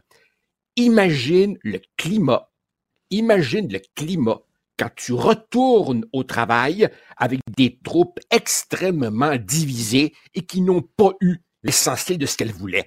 Mais plus largement, Richard, et c'est mon point, écoute bien ça. Tes négociateurs ont négocié un texte complexe toi, tu es un prof, tu fais ta job à tous les jours, puis t'attends que tes représentants te reviennent pour t'expliquer ça. C'est quoi une assemblée syndicale? Tes négociateurs t'expliquent ce qu'ils ont obtenu. C'est long, c'est complexe. Tu as déjà vu ces projets d'entente. C'est extrêmement détaillé. Et là, en fin de soirée, après que tu prends connaissance de ça pour la première fois, là, on te demande à chaud tout de suite de voter. Hmm. Un, j'y vois un problème. Deux, Richard, je me rappelle, quand j'étais un jeune militant étudiant, les plus radicaux, les plus crainqués, faisaient toutes sortes de discussions ésotériques sur l'ordre du jour. Monsieur le Président, question de privilège. Ça prenait des heures. Les plus modérés, ou ceux qui travaillent le lendemain matin, ou ceux qui ont des enfants à la maison, s'écœurent, et il reste les plus crainqués qui votent à 2 heures du matin. Joseph, il y a, un, auditeur qui m'a écrit. syndicale. Il y, a un prof, il, y a, un prof qui m'a écrit, ça a pris une heure et demie pour adopter l'ordre du jour. Ben, c'est ça. Une heure et demie. Mais, mais je, reviens, je reviens à la composition des classes, Joseph. Eux autres, les profs disent à 30% on voudrait qu'à un moment donné, vous, vous ouvriez une autre classe puis vous vous allégez. Le, gouvernement a dit on peut pas 30% on manque de profs. Donc, ce qu'on va faire, c'est au primaire, à 50% de colour, on, ouvre une classe, puis euh, au secondaire, à 60% de colour, on ouvre une classe. Je pense que c'est ça. Peut-être l'inverse, mais bref, 50-60% et là, les autres disent non, c'est 30% Est-ce que tu trouves qu'ils sont, leur demande est déconnectée? Parce qu'on manque de profs? Richard, Richard, euh, déconnecté, oui, si tu veux, mais quelque part en même temps, les deux ont raison. Je comprends les profs de dire avec tant de colours, tabarouette, euh, ça n'a plus de bon sens. Je les comprends. En même temps, j'ai été au gouvernement pendant les négociations. Tu donnes ce que tu peux, puis je comprends aussi le gouvernement. Mais, évidemment, ici, tu as un syndicat qui s'est vraiment peinturé dans un coin et dont il faut questionner la stratégie.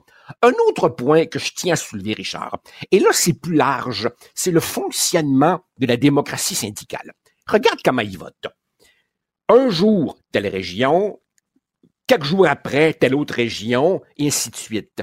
Moi, il me semble que le vote des derniers va être influencé par le vote des premiers.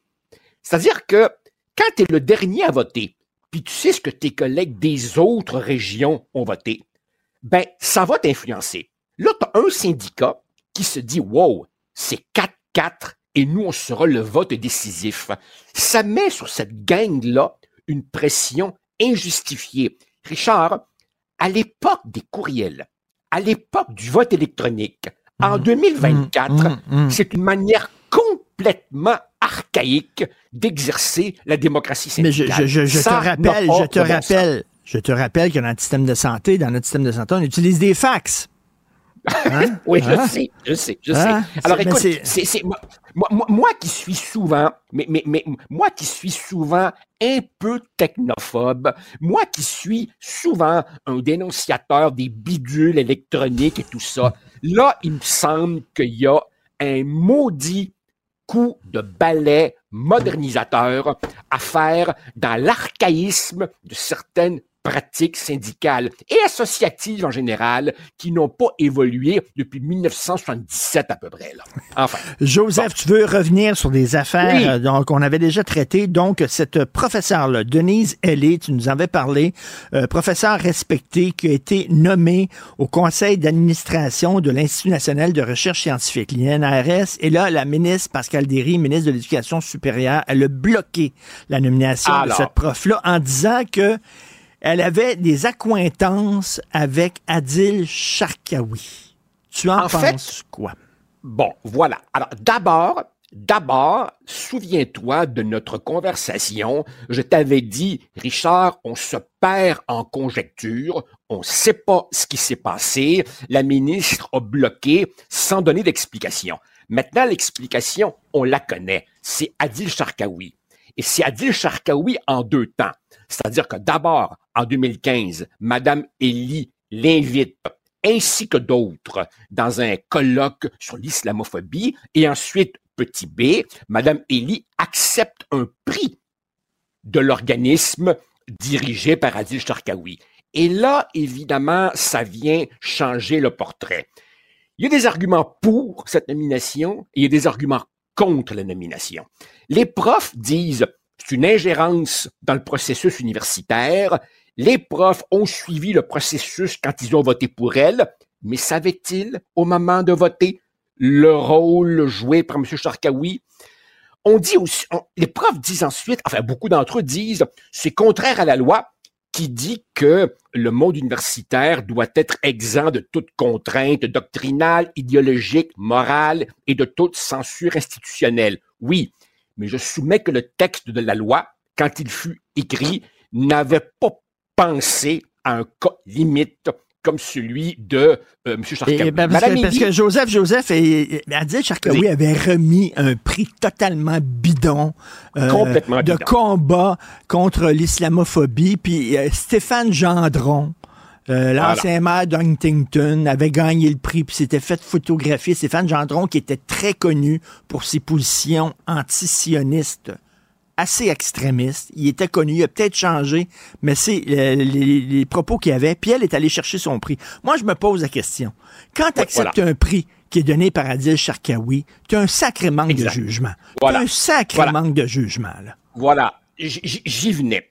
Madame Élie se défend en disant, lors de ce colloque, je l'ai écouté. L'écouter, ce n'est pas l'endosser. Ouais, elle oublie le petit B, elle a accepté eh un prix de ce gars-là. Ça, ça vient changer le jugement apporté sur l'affaire. Complètement. C'est-à-dire que, c'est-à-dire que, puis, puis par ailleurs, par ailleurs, si la ministre a ce pouvoir de nomination, ben, un pouvoir, c'est fait pour que tu l'exerces dans certaines circonstances.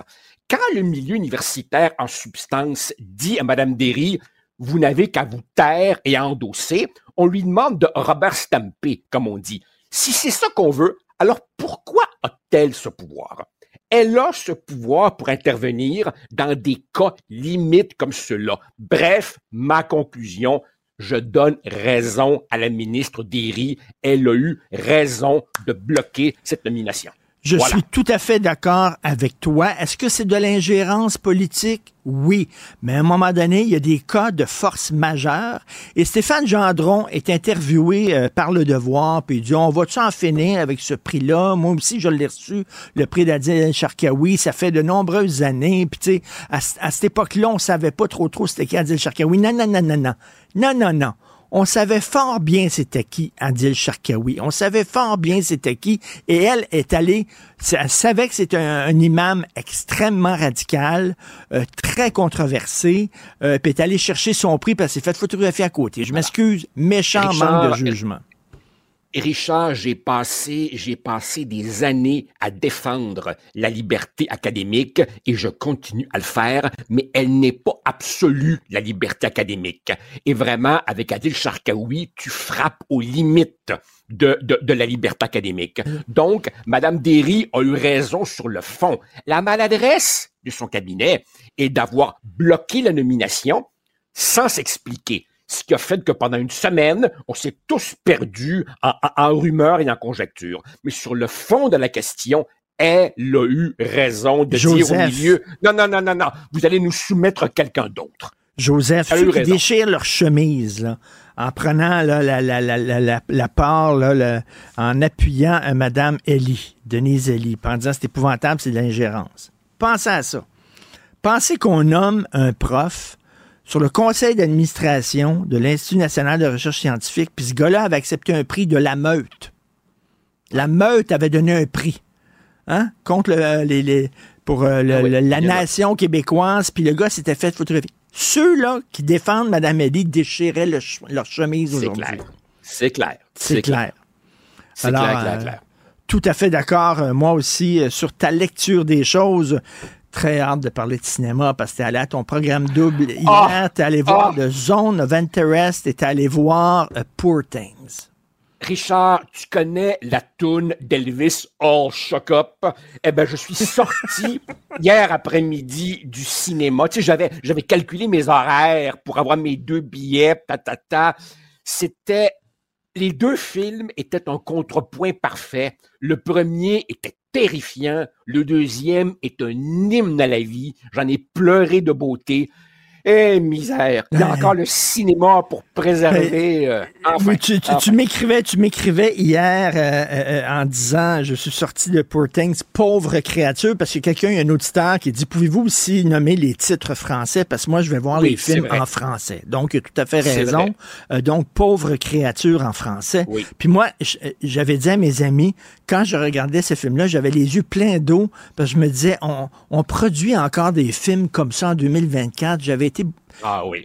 extrêmement ému. Et tu m'as écrit hier en disant Hey Richard, j'avais les yeux pleins d'eau en regardant ce film-là. Ah, et, Richard, non seulement, non seulement c'est un film sur, sur, sur la joie de vivre, mais, mais on peut-tu, on peut-tu, juste entre nous là, il y a personne qui nous écoute, on peut-tu dire que Emma Stone, légèrement vêtue et, enfin bref, trois petits points, oh mon Dieu. Oh, non, puis l'audace qu'elle a oh, de jouer dans ce film-là. Dieu oh. existe. Si t'es gentil dans la vie, là, c'est Emma Stone qui t'accueille en haut. OK, là?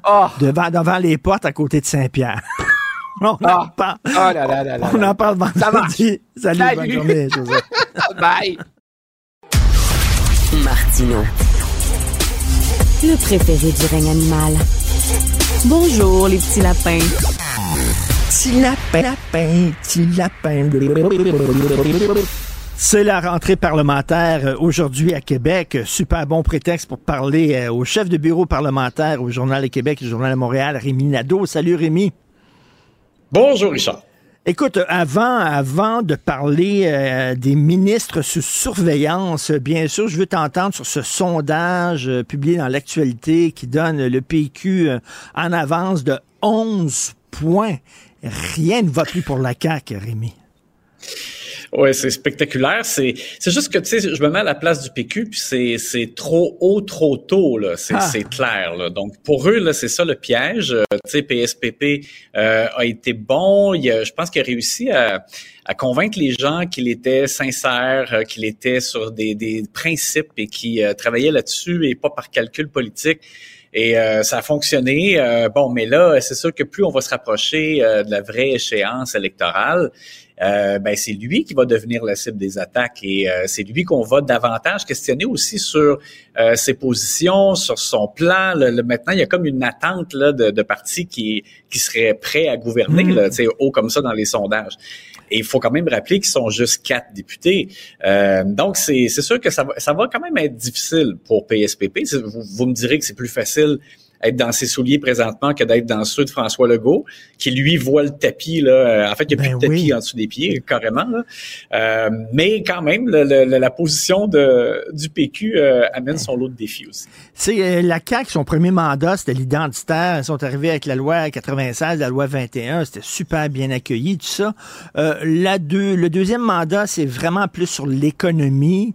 Et, euh, tu sais, ils jouent beaucoup, là, ils mettent tous ces jeux dans, le- dans le même panier, puis ils jouent beaucoup avec la filière de batterie électrique. Puis ça commence à être controversé, tout ça. Puis cette idée-là de donner des gros chèques à des entreprises gonziliardaires et tout ça, il y a des gens qui se demandent, est-ce que c'est vraiment la bonne stratégie à adopter, là? Oui, ben c'est ça. La CAQ se retrouve avec le problème qu'elle n'a comme pas de trame de fond, je dirais. Tu sais, que- quand le, parti est arrivé au pouvoir, euh, a fait ce qu'il avait dit qu'il ferait, il a, il a réalisé ses engagements, là, euh, transformer les commissions scolaires, puis remettre de l'argent dans les poches des, des citoyens. Et il l'a fait là, à la hauteur de ce qu'il avait dit, euh, ce qui est pas rien quand même. Euh, mais comme tu as dit, des, des, thèmes forts, la laïcité, euh, le fait de, de, de re- revoir la loi 101. Euh, puis là, c'est comme s'il y il y avait eu cet élan-là, mais après ça, bon, il y a eu la pandémie.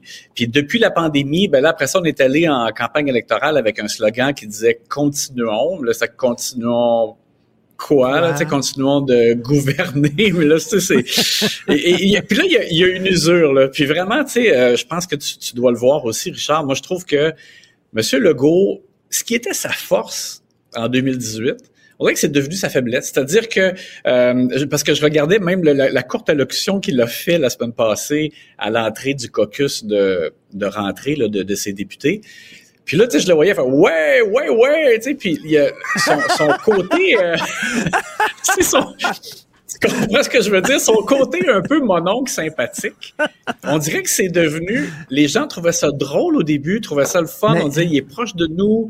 Puis là, on dirait que c'est rendu comme le contraire. Il a l'air comme pris dans une caricature de lui-même. Puis on dirait que les gens sont, il y a, il y a une usure de ça. Tu sais, ça se peut-tu qu'on l'ait trop vu pendant la pandémie? Il était là tous Ah, les sûr. jours. Tu ouvrais la télévision, puis il était là. À un moment donné, des fois, dans une relation amoureuse, c'est le fun de t'ennuyer de l'autre un peu, là.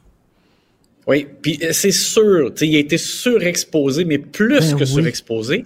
Et euh, dans un contexte où, en plus, tous les, les gens regardaient en sa direction. C'est pas comme, mettons, dans la vie normale, là, qu'on regarde les nouvelles un peu comme ci, comme ça. Là. Je disais, là, c'était le rendez-vous là, euh, papal, là, pratiquement. Puis, euh, c'est ingrat pour lui, mais c'est comme pas vraiment de sa faute. C'est-à-dire qu'il y a, il y a- il y a vraiment une usure. Là. Les gens ont...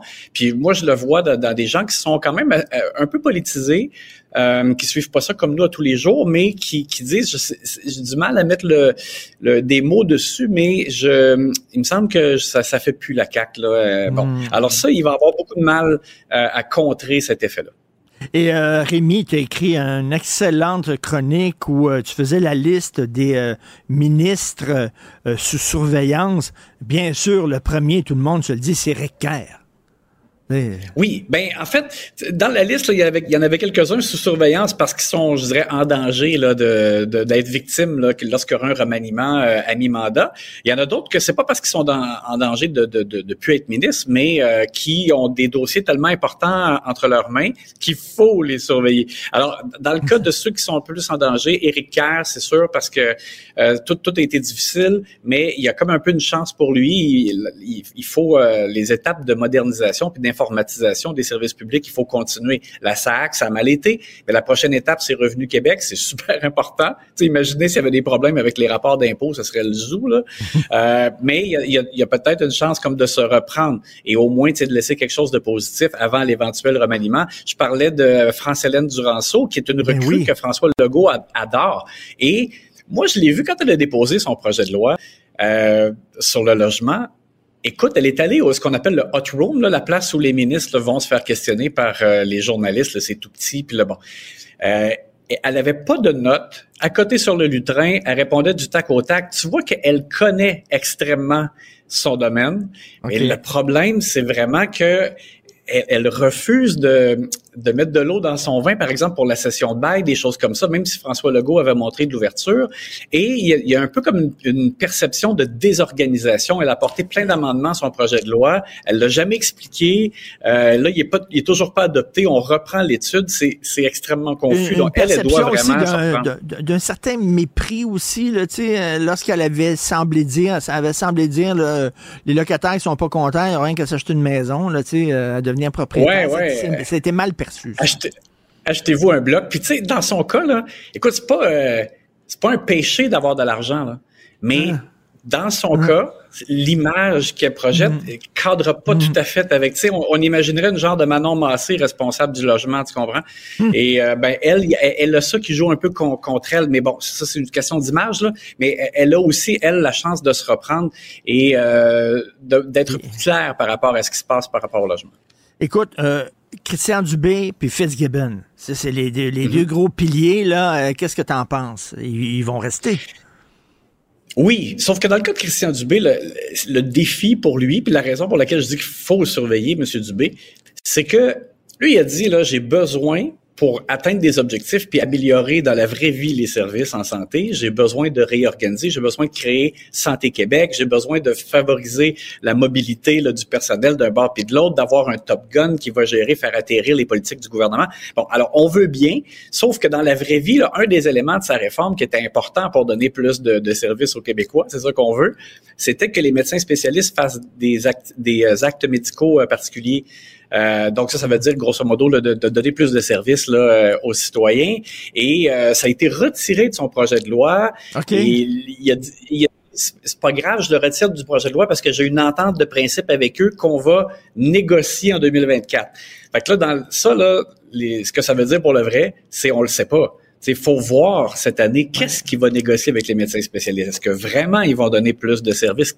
De quelle façon? Donc, c'est pour ça que je dis que lui, c'est très important de surveiller parce que M. Dubé, moi, je l'aime bien. Là. Tu sais, je pense qu'il est bon pour identifier les bons moyens d'atteindre des objectifs, mais le, le- son problème un peu, c'est de ne pas arriver à être capable de livrer ce qu'il avait dit qu'il livrerait. Qu'est-ce que tu penses des rumeurs? Là? On on a tout entendu ces rumeurs-là, qui ne seraient pas là aux prochaines élections, là, qui, qui, qui veut partir. Qu'est-ce que tu en penses de ça? Est-ce qu'il y a un fond de vérité Ben, là-dedans? Oui, ben je, dis- je, je sais qu'il y a eu des, des pressions euh, familiales, je dirais là, euh, même à la dernière élection, euh, pour pas se représenter. Euh, là, il, il voulait vraiment pouvoir faire atterrir euh, sa réorganisation, Santé Québec. Euh, tu sais, une fois que ce sera fait, euh, je pense qu'il va compléter son mandat. Il me semble même qu'il semble me rappeler qu'il a dit qu'il terminerait son mandat, mais est-ce qu'il sera là après, euh, loin d'être sûr? Et rapidement, rapidement, parce que tu parlais de, de M. Fitzgibbon, Ben oui. ben lui, c'est vraiment c'est tout l'avenir énergétique euh, qui est entre ses mains. Euh, il va avoir un projet de loi qui va être déposé, d'après ce qu'on me dit, là, ce sera au, au retour de la, de la semaine de relâche là, de parlementaire qui correspond à la, à la semaine de relâche scolaire. Euh, ce serait après ça. Et ça, ça sera super important et euh, parce qu'on on a, on le sait, on a besoin de nouvelles sources euh, d'énergie. Et, euh, il y a tout plein de questions qui se posent. Euh, le, le fait que des producteurs privés pourraient vendre à d'autres entreprises privées. Euh, tu sais, qu'est-ce qui va arriver avec les tarifs euh, euh, Ça sera super important, évidemment. Il y a, là, il y a- il y a pour, son image aussi, le, le style Fitzgibbon, il est perçu comme un peu fendant. Faut le dire. Oui, ben je veux dire, Monsieur, Monsieur Fitzgibbon, c'est sûr que je j'apprendrai rien à personne. Il est très sûr de lui, puis euh, euh, il, il, je pense qu'il gère aussi un peu avec euh, son euh, ses aptitudes d'homme d'affaires. Ça a du bon, ça a du, du, moins bon un peu parce que des fois, il tournait les coins ronds pour des trucs, comme on a vu, euh, euh, de perception par rapport à l'éthique. Euh, puis dans ce cas-ci, ben c'est ça, c'est, vraiment euh, crucial pour euh, l'avenir de la ressource énergétique au Québec. Donc, c'est, sûr que ça va, va, va, falloir surveiller M. Fitzgibbon au cours de cette session. Et, et Rémi, très rapidement, parce qu'il faut parler de Sonia Lebel, écoute, avec toutes les négociations qu'il y a eu avec les syndicats, qu'est-ce que tu en penses? Est-ce, que est-ce que ça en est bien sorti, Mme Lebel? Ben, heureusement pour elle, là, c'est pas elle qui a commis des gaffes. T'sais, Monsieur Legault a vraiment euh, a tiré dans ses propres pneus là, à quelques reprises avec des déclarations euh, plus ou moins heureuses là, qui, ont, qui ont alimenté la tension avec les syndicats. Euh, bon, l'affaire d'Éric Girard, la hausse de salaire des députés, euh, ce sont des facteurs externes à elle qui ont vraiment nuit aux négociations. Elle, je trouve que même si on a mis beaucoup, à mon avis, on a mis on a beaucoup d'argent sur la table. Le rapport de force du gouvernement était, était pas là. Euh, donc, c'est pas, je peux pas dire que c'est une super bonne négociation pour elle, mais je trouve, en même temps, je trouve pas que elle, son étoile, a particulièrement pâli et sentir pas si pire. Euh, et c'est quelqu'un qui, dans le cadre du, du prochain remaniement qui viendra, euh, va gagner, avoir un rôle où elle pourra davantage se mettre en valeur, tu sais, parce que là, mmh. on, mmh. elle est constamment un peu renfermée dans des, dans des négociations. Sur la place publique, ben, elle intervient dans des moments où c'est un peu comme la crise. Euh, évidemment, elle, pourrait mm. faire euh, plus que ça et euh, briller davantage, je dirais, c'est ça que je cherchais dans un autre euh, mandat. C'est sûr que je pense qu'elle doit avoir hâte de, passer à autre chose après autant de négociations. Ben, écoute, je te souhaite une bonne rentrée parlementaire. Je lis tes chroniques toujours avec beaucoup de plaisir et j'adore tes pouces en haut, pouces en bas du week-end aussi. Là. J'aime bien ah, ben ça va reprendre avec la session parlementaire. Alors, pouce en haut pour Rémi Nadeau. Merci beaucoup, chef du bureau parlementaire. Salut. Bye. Si l'actualité était un vase brisé, ce serait lui qui recollerait les morceaux. Martino. Le choix des connaisseurs. Alors, nous allons parler d'économie avec Francis Alain, journaliste au Journal de Montréal dans la section argent. Et Francis, tu reviens sur cette histoire qui fait euh, la une du Journal de Montréal et euh, qui parle, euh, suite au fiasco du système Phoenix, le fameux système de paix des fonctionnaires fédéraux. Écoute, Francis, je peux pas croire. Ça fait combien d'années que c'est tout croche, ce système-là? Terrible, terrible, Richard. 2016, lancé en 2016 le système Phoenix, OK? Et puis on sait, là, le, contrat, ça a coûté en tout un 650 millions à IBM, cette affaire-là, cette bébelle-là. Et puis, il y a toujours des problèmes. Fait imagine, toi et moi, on n'a pas notre paye. C'est aussi simple que ça. C'est comme si à chaque deux semaines, on en donnait plus, on en donnait moins, on n'en donnait pas. Et puis là, on pouvait pas rejoindre le système. Ça devient un calvaire. Et puis l'homme à qui j'ai parlé dans le journal pour la première page, on s'était parlé l'été dernier, et puis il m'a dit, ah non, moi, là, je, je veux pas aller dans les journaux, je veux me battre, je veux bien faire ça. Mais là, il en peut plus. Là, il dit, écoute, moi, j'ai donné un 8 000 déjà, là, je dois un 25 000. Je suis même pas certain que c'est un trop que j'ai payé, là, c'est juste une erreur. Et là, il dit, je vais, je vais réhypothéquer ma maison. Ben, je dis, écoute. là, il, était, ben, il avait écrit sa lettre Justin Trudeau. Il était complètement dépassé. Non, c'est vraiment pas drôle. Sérieusement, là. Mais tu sais, on se dit, là, dans le privé, là, des fois, c'est incertain, c'est insécure. Mais tu sais, quand, quand es rendu fonctionnaire, là, es sûr que tu vas être payé. Tu ton employeur, c'est le gouvernement. C'est certain que le chèque va rentrer de façon régulière. C'est tout croche c'est tout croche, puis c'est, c'est drôle ce que tu dis parce que c'est vrai qu'ils ont des bonnes conditions. Puis je leur disais, moi, au, au président, j'ai parlé à deux présidents de syndiqués, de syndicats, puis je leur disais, écoutez, vous avez des bonnes conditions, vous le savez. Il dit oui, on a des bonnes conditions, on remercie le gouvernement, tout ça. Mais il dit là, il s'est rendu tellement grave qu'on commence à avoir des bassins vides. C'est-à-dire que les gens n'osent plus postuler. Puis pire que ça, on oh. propose des, promotions, puis les gens veulent plus les prendre. Ils, ah, disent non, non, non. Ils osent pas changer leur adresse dans le système. ils osent pas accepter une promotion avec un petit euh, plus de 40 000 de plus pour être patron de sa section parce qu'ils se disent, oh, non, non, non.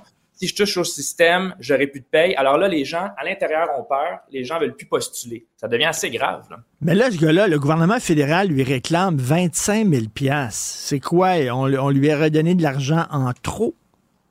ou ben, c'est, c'est, c'est, c'est pêle-mêle. Mais regarde, ben, dans son cas, à lui, c'est assez simple, c'est qu'il y a eu un congé de paternité, OK? Euh, ça donne, pauvre gars, ça, ça, tombe au moment où Phoenix a, été lancé en 2016. Le gars s'achète une maison, sa, sa blonde va accoucher, donc bon, il prend un congé de paternité, et puis là, il décide de, t'appelles ça, étaler, tu sais, finalement, donc étirer son congé de paternité euh, en étalant son argent. Donc, c'est paye finalement. Fait que, finalement, juste, il a pris son congé de paternité, puis il se dit, bon, il dit, je vais étaler, fait que je vais prendre un peu plus de congé, je vais étirer mon argent là-dessus. Ah! Là, c'est parti. Là, c'est parti. Phoenix a pas aimé ça. Il est revenu. Il y avait pas d'argent pendant un mois et demi. Il y avait pas de paye.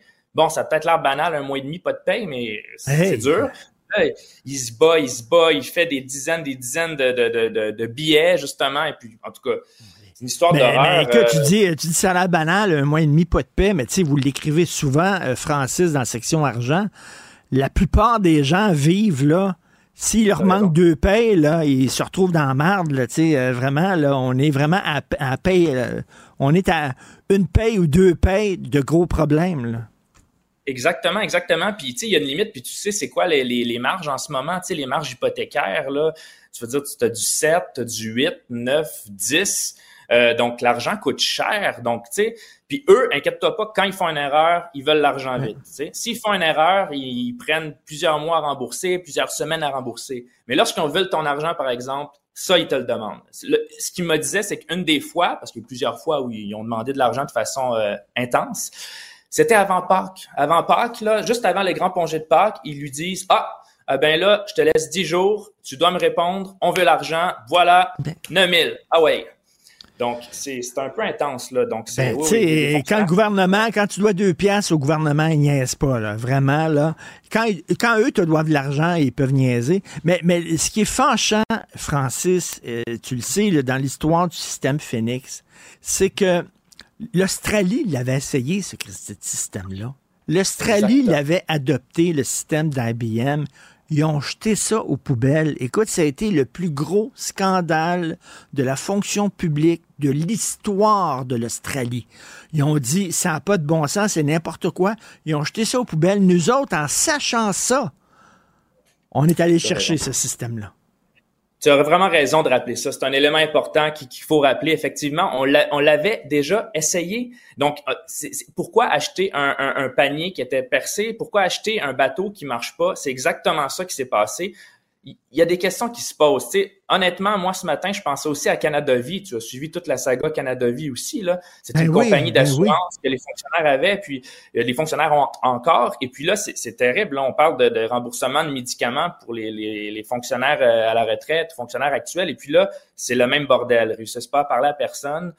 Euh, donc, c'est pas. euh, puis là encore là, c'est une question de contrat. Pourquoi le contrat a été donné à Canada Vie? C'est des questions qui se posent. Euh, donc, euh, nous, on, on rapporte des faits, n'est-ce pas? Mais euh, on, on- on pose des questions. Et puis là, non, vraiment, ça atteint un, un niveau. euh, le gars qui va devoir hypothéquer, c'est pas des blagues. Là, il va avoir des dommages là si euh, s'il démontre que réussit à démontrer qu'ils se sont trompés, euh, ils vont payer. Hein. Ça, c'est En pas qu'il va ter- payer. puis non. En terminant, la, la bonne nouvelle pour lui, c'est que c'est dans le journal. Tu as fait un texte. Tu sais, souvent, là, quand c'est dans le journal, ah, tiens, ça bouge, soudainement. Parfois, le hasard veut que les choses bougent. Hein? Quand on écrit sur euh, des lignes électriques, quand on écrit sur euh, certaines politiques, le hasard veut que les choses bougent, en effet. Euh, J'espère que ça va bouger pour lui. Et puis, à un moment donné, ils vont faire quoi avec le système Phoenix? Ça ne fonctionne pas. Ils pourront pas le réparer. Là. Il faudrait leur envoyer Rick Kerr pour les aider. Bon, ben voilà, la suggestion est faite. Donc, on va contacter le cabinet et on fait la proposition. Merci beaucoup, Francis Alain. Excellent euh, texte. Et, euh, merci. On se reparle bientôt. Salut. Confrontant, dérangeant, divertissant.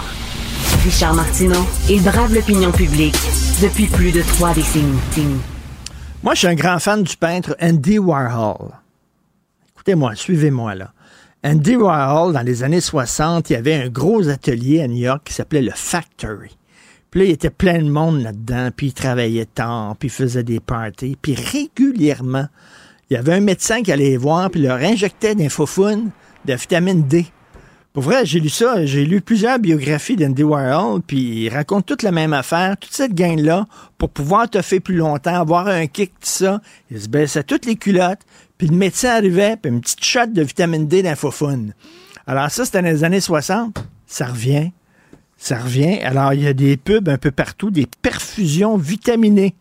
Alors, on peut vous shooter de la vitamine d'infophone euh, avec une injection. Euh, et là, il y a des gens qui disent, c'est peut-être pas une bonne idée. On va en parler à M. Luc Mathieu, président de l'Ordre des infirmières et infirmiers du Québec. Bonjour, M. Mathieu. Oui, bonjour, M. Martineau. Alors, euh, c'est quoi ça, euh, des euh, perfusions vitaminées? Ben, des perfusions vitaminées, c'est comment ça se passe? C'est des gens un peu qui, à un moment donné, se sentent fatigués, puis pensent qu'ils ont pour se réactiver, ce serait une bonne idée. Là, ils voient des, des influenceurs, des personnes connues dans le public qui font la promotion de vit- vitam- vitaminothérapie intraveineuse. Alors, ils pensent qu'en ayant ces traitements-là, que c'est pas sans, c'est sans danger, puis que ça va les aider à, à gagner un, peu d'énergie, à mieux dormir, ces choses-là. Le Alors, problème, Oui, allez-y. ben, le problème, c'est qu'il n'y a aucune littérature scientifique qui démontre que ça a les effets là, supposés. Alors, c'est pour ça qu'on est intervenu, là, les quatre ordres, là, pour euh, euh, alerter la population, puis euh, euh, interpeller nos membres aussi d'agir avec, selon leur code de déontologie là, par rapport à cette situation-là. Ben, C'est ça, il y a quatre ordres professionnels là, qui ont dit là, faites attention à ça.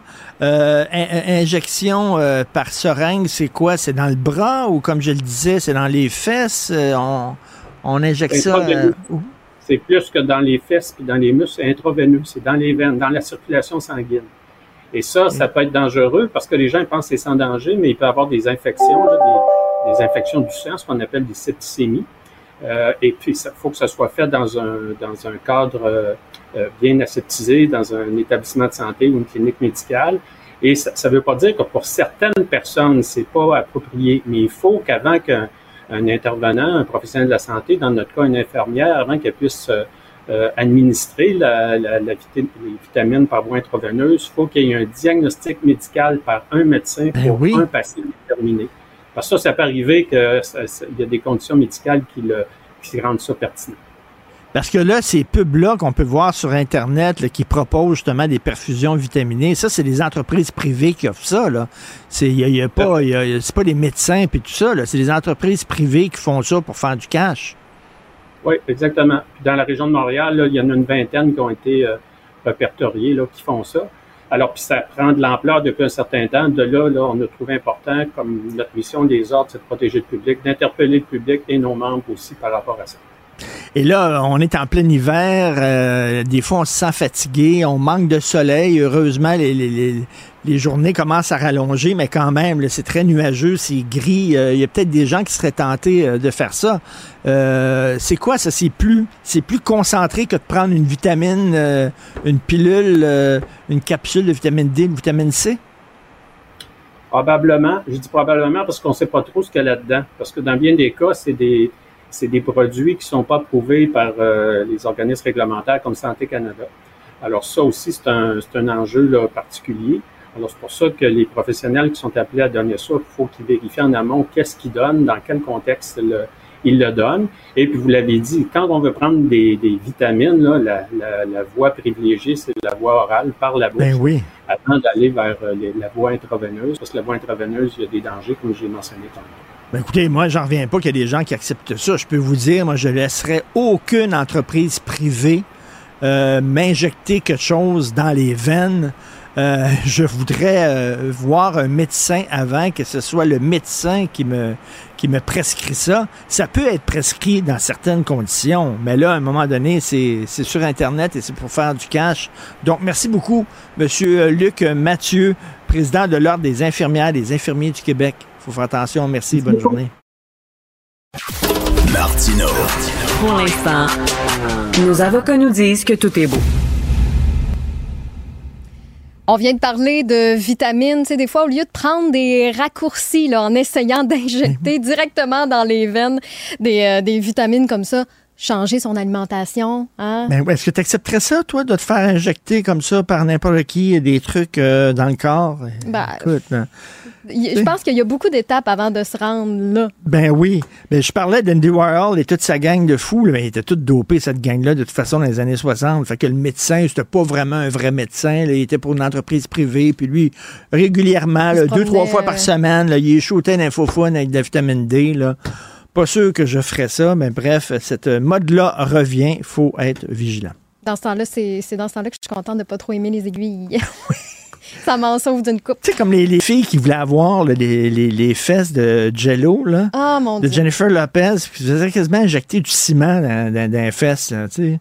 Au détriment de, de ta santé. De ta Puis, tu sais, santé, c'est- des chirurgies, là, que faire ça, des gens de butt lift, là, Oui. c'est dangereux. Il y a un gros taux de- d'échec et euh, il y en a beaucoup qui meurent, justement, pendant Ben ces, oui. ces chirurgies-là. C'est c'est- c'est pas... euh, bon. Tout à fait. Fait que l'alimentation, finalement, tout revient à l'alimentation. Puis je veux vous parler justement d'Isabelle Huot, qui est euh, docteur en nutrition. Isabelle a été nommée personnalité de l'actualité alimentaire de janvier 2024. On y a parlé hier quand elle a fait euh, sa, sa chronique ici à Cube. Donc, c'est le meilleur moyen pour justement aller chercher tous vos nutriments. Faites attention à ce que vous mangez. Puis justement, Isabelle vous partage tout son savoir avec sa plateforme qu'elle a lancée, Engagement Santé, où elle peut vous suivre dans cette démarche-là de revoir bon, votre mise en forme, si vous voulez perdre du poids aussi. Et à Cube, on a un code promo pour vous si vous voulez euh, l'essayer.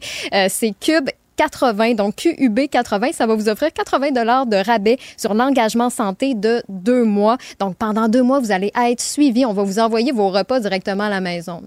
Facile, là. dans ce temps-là, c'est bien le fun. On n'a pas de soucis à se faire. C'est livré partout au Québec. Donc, isabellehuot.com pour avoir tous les détails. Plus tôt ce matin, dans l'épisode d'Alexandre Dubé, on a parlé des primes d'assurance automobile parce que selon les perspectives de rates.ca, les prix ne vont pas baisser en 2024. Au contraire, avec les vols de véhicules, avec l'inflation, ben, on s'attend à une hausse. Et euh, Alex parlait d'a- d'ailleurs de combien ça lui a coûté là, pour son véhicule électrique. Ben, on a un auditeur, Monsieur Tremblay, qui était à l'écoute et qui travaille pour une compagnie d'assurance qui nous dit que la clientèle qui achète les véhicules électriques sont présentement la clientèle que les assureurs se battent pour avoir parce que, bon, ce sont des gens d'un certain âge, sont à l'aise financièrement et malgré le fait que les véhicules électriques, c'est puissant, ben, c'est une clientèle qui est raisonnable sur les routes. là. Donc, on s'entend que c'est le profil parfait. Donc, la plupart des assureurs ont des rabais pour les véhicules verts parce qu'ils veulent avoir le portefeuille de cette clientèle-là. Donc, M. Tremblay nous dit, magasinez en masse vos assurances, ça vaut vraiment la peine. Vous pourriez économiser de gros sous. Donc, très intéressant comme. C'est pour ça, en fait, qu'on vous invite à nous écrire parce que bien souvent, vous êtes les mieux placés pour nous parler de vos, euh, réalités. Il y, a- plein de sujets qui vous touchent. Si vous avez les deux pieds dedans, on veut avoir votre pouls là, parce que c'est vous qui reflétez ce qui se passe en ce moment. Donc, écrivez-nous, que ce soit par courriel au studio à commercial cube.radio ou encore par texto au 1-877-827-2346. On prend le temps de, de vous lire puis vous faites vraiment la différence dans nos contenus ici à Cube. Martino. Le préféré du règne animal. Bonjour, les petits lapins. Alors, euh, notre système manque de flexibilité. Je le dis tout le temps. Au Québec, on s'est donné un bel état dans les années 60, mais il est sclérosé, il est pas flexible. Regardez le milieu de la santé. Ça fait des années qu'on dit pourquoi les infirmières peuvent pas offrir des soins que les médecins peuvent faire. Tu sais, quand même, à un moment donné, il faut passer, comme disent les Anglais, outside the box. Même chose avec le milieu de la construction. Là, je vais caricaturer, bien sûr, mais tu sais, dans le milieu de la construction, ça te prend quasiment un peintre qui lui peint de bas en haut, puis là, ça te prend un autre peintre qui lui peint de, de bas, de haut en bas. Euh, Il y en a un qui pose des vis, l'autre, il pose des clous. Ça peut être, on peut-tu avoir des gens qui font un peu, même toutes sortes de jobs? C'est ce que demande l'Association de la construction du Québec, parce que là, il y a le ministre du Travail, Jean Boulet, qui va déposer bientôt un projet de loi puis, euh, pour aider les constructeurs. Puis justement, on veut décloisonner. On va parler avec Guillaume Houle, porte-parole de l'Association de la construction du Québec. Bonjour, Guillaume. Bonjour, Richard. Décloisonner. Hein? Et, et même, euh, j'ajouterais déconfiner aussi. parce parce qu'on on est confiné dans nos régions. Les entrepreneurs, quand ils soumissionnent sur des projets, ils doivent soumissionner avec des travailleurs de la région dans laquelle ils soumissionnent. OK, t'es à l'anaudière. T'es à l'Anaudière. Il faut que ce soit des travailleurs de l'anaudière. Exactement. Ben, en même temps, c'est parce qu'on veut donner de la job à la région. On comprend ça, mais dans un contexte de pénurie de main-d'œuvre, Ben on- on- puis il y a des absurdités, Richard. On se retrouve dans une situation où la grande région de Montréal comprend Mont-Laurier et Valcourt. Donc, j'ai des travailleurs à Sherbrooke qui peuvent pas aller travailler à Valcourt, mais j'ai des travailleurs à Mont-Laurier qui pourraient y aller. Donc, on parle de 30 km versus 230 km. Donc, il y a des aberrations dans cette réglementation-là qui font aucun sens. Nous, on demande l'abolition totale et complète. Ça n'existe plus des règles de mobilité comme ça. là. Dans un contexte où on a un plein emploi, où Ouais. les gens de la Côte-Nord euh, travaillent à 45% des heures travaillées dans leur région, ça veut dire que j'ai 55 des, des, des qui sont travaillées la Côte-Nord qui sont effectuées par d'autres travailleurs principalement du Saguenay-Lac-Saint-Jean, principalement euh, du Bas-Saint-Laurent et Gaspésie également. Ça, ça fait en sorte que vous et moi, en tant que contribuables, on paye pour les frais. Eh Oui, non, non, ça, c'est, un, très bon exemple, effectivement. Euh, autre exemple, euh, moi, moi je, je- je suis capable de rien faire avec mes mains. rien, faire ou certaines affaires, mais j'en parlerai pas ici. Alors, euh, alors euh, j'ai ce qu'on appelle un handyman en anglais, là, un homme à tout faire qui vient à la maison, puis il fait toutes sortes d'affaires. Il fait, il fait telle affaire, il, il vise des ampoules, euh, il arrange une porte, il fait, il est capable de faire plusieurs choses. On dirait dans le milieu de la construction, Christy, là, c'est tout est trop cloisonné à un moment donné. Puis vous, vous demandez, on peut-tu se promener là-dedans? là? Exactement. Sur les gros chantiers, on comprend qu'avoir 25 corps de métier, ça peut avoir son importance. On a une chaîne de production. Tout le monde a son importance dans la chaîne de production. Ça roule. On a tout le monde sur le chantier. Mais sur un chantier de moindre envergure, quand tu es en région, euh, que le peintre est sur place, puis que le plâtrier vienne de partir, puis qu'il y a un trou à patcher, je m'excuse le, le- le français, Ben oui. mais il y a un trou à patcher dans le mur. Pourquoi le peintre peut pas patcher le trou? Là, on est obligé de refaire venir le plâtrier. Il est peut-être rendu à une heure de route, des fois une heure et demie de route. On le paye trois heures pour qu'il se déplace pour venir patcher un trou. Ça va y prendre 15 minutes, mais on va le payer trois heures. Puis en plus, on va y avoir payé le déplacement. Ça fait qu'en tant que contribuable... Le, le peintre est là. Mais le, puis le peintre est là, là. Puis Ben, on s'entend que souvent, le peintre, la fin de semaine, il va faire une job de plâtre aussi.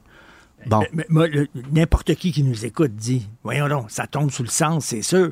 Les syndicats, je sais pas, eux autres doivent dire, hey, wow, wow, wow, là, ça te, ça te prend un plâtrier pour boucher le trou, là. Ben, je te dirais, Richard, il y a des entrepreneurs aussi qui nous disent ça. Moi, j'ai élaboré, on entend ça souvent, des entrepreneurs qui nous disent, moi, j'ai élaboré le marketing de ma compagnie. J'ai développé une expertise dans ce domaine-là précis, pas dans d'autres.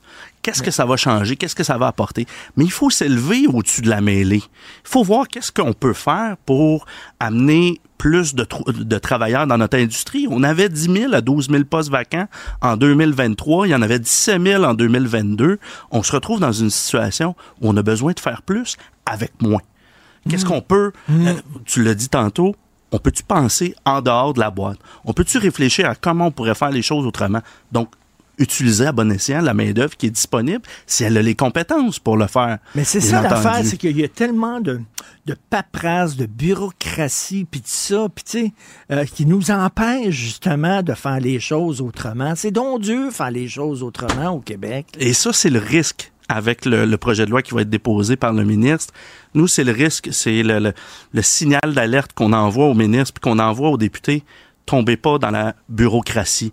Ajoutez-nous pas de la paperasse administrative.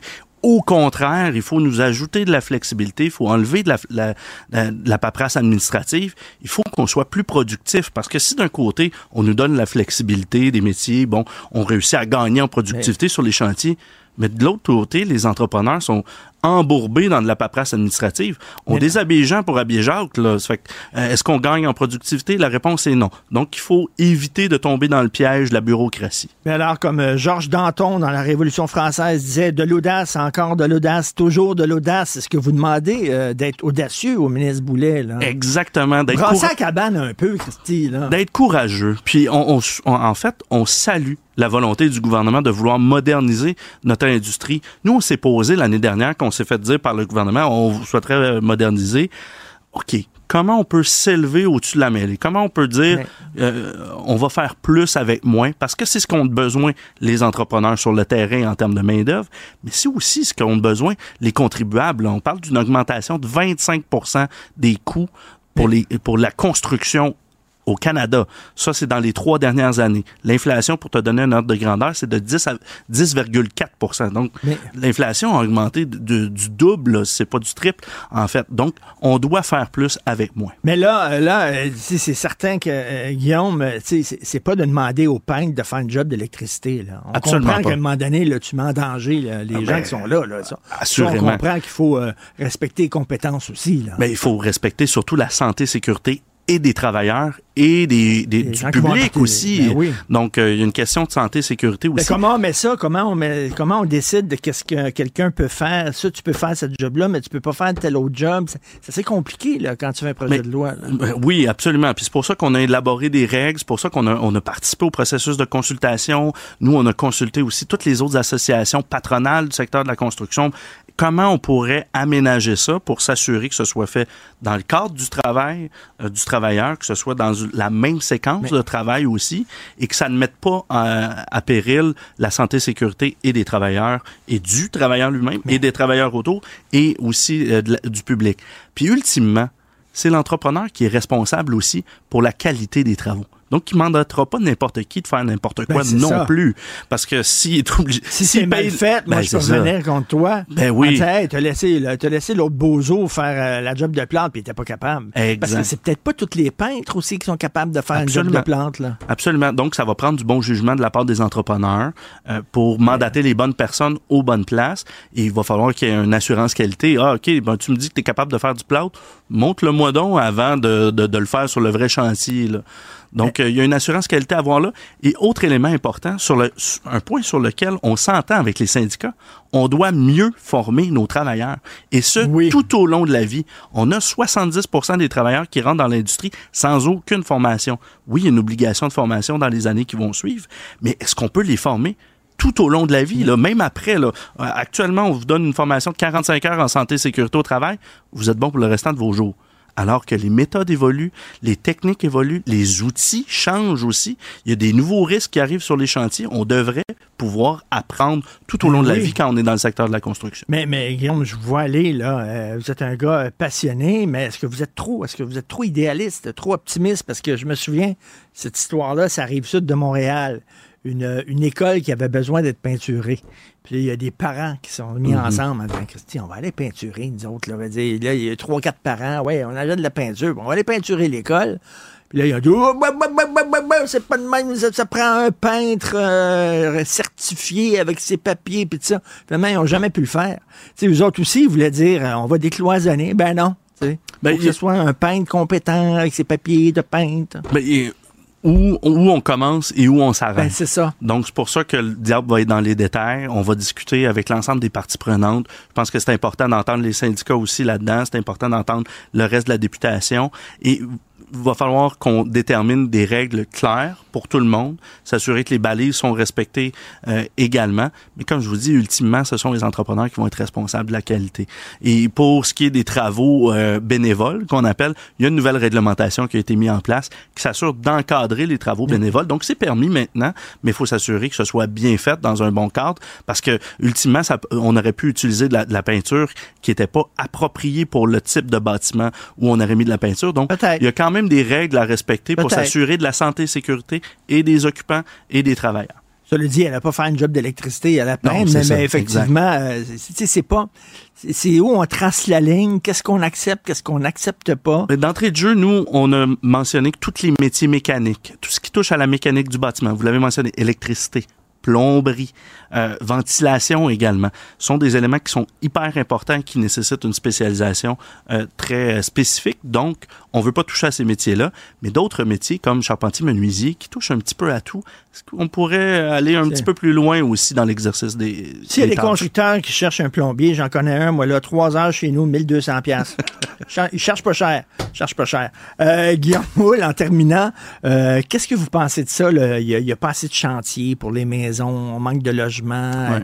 il y a un manque de chantier, puis là, tout le monde se renvoie à balle, c'est à cause d'un, puis c'est à cause de l'autre, puis tout ça. Vous voyez ça comment, vous? Ben, moi, je vous dirais qu'actuellement, là, euh, le, re- le regard se pose sur Québec. Euh, le gouvernement fédéral a beaucoup d'argent, ont investi ne- 900 millions dans le logement social. Le gouvernement provincial a emboîté le pas.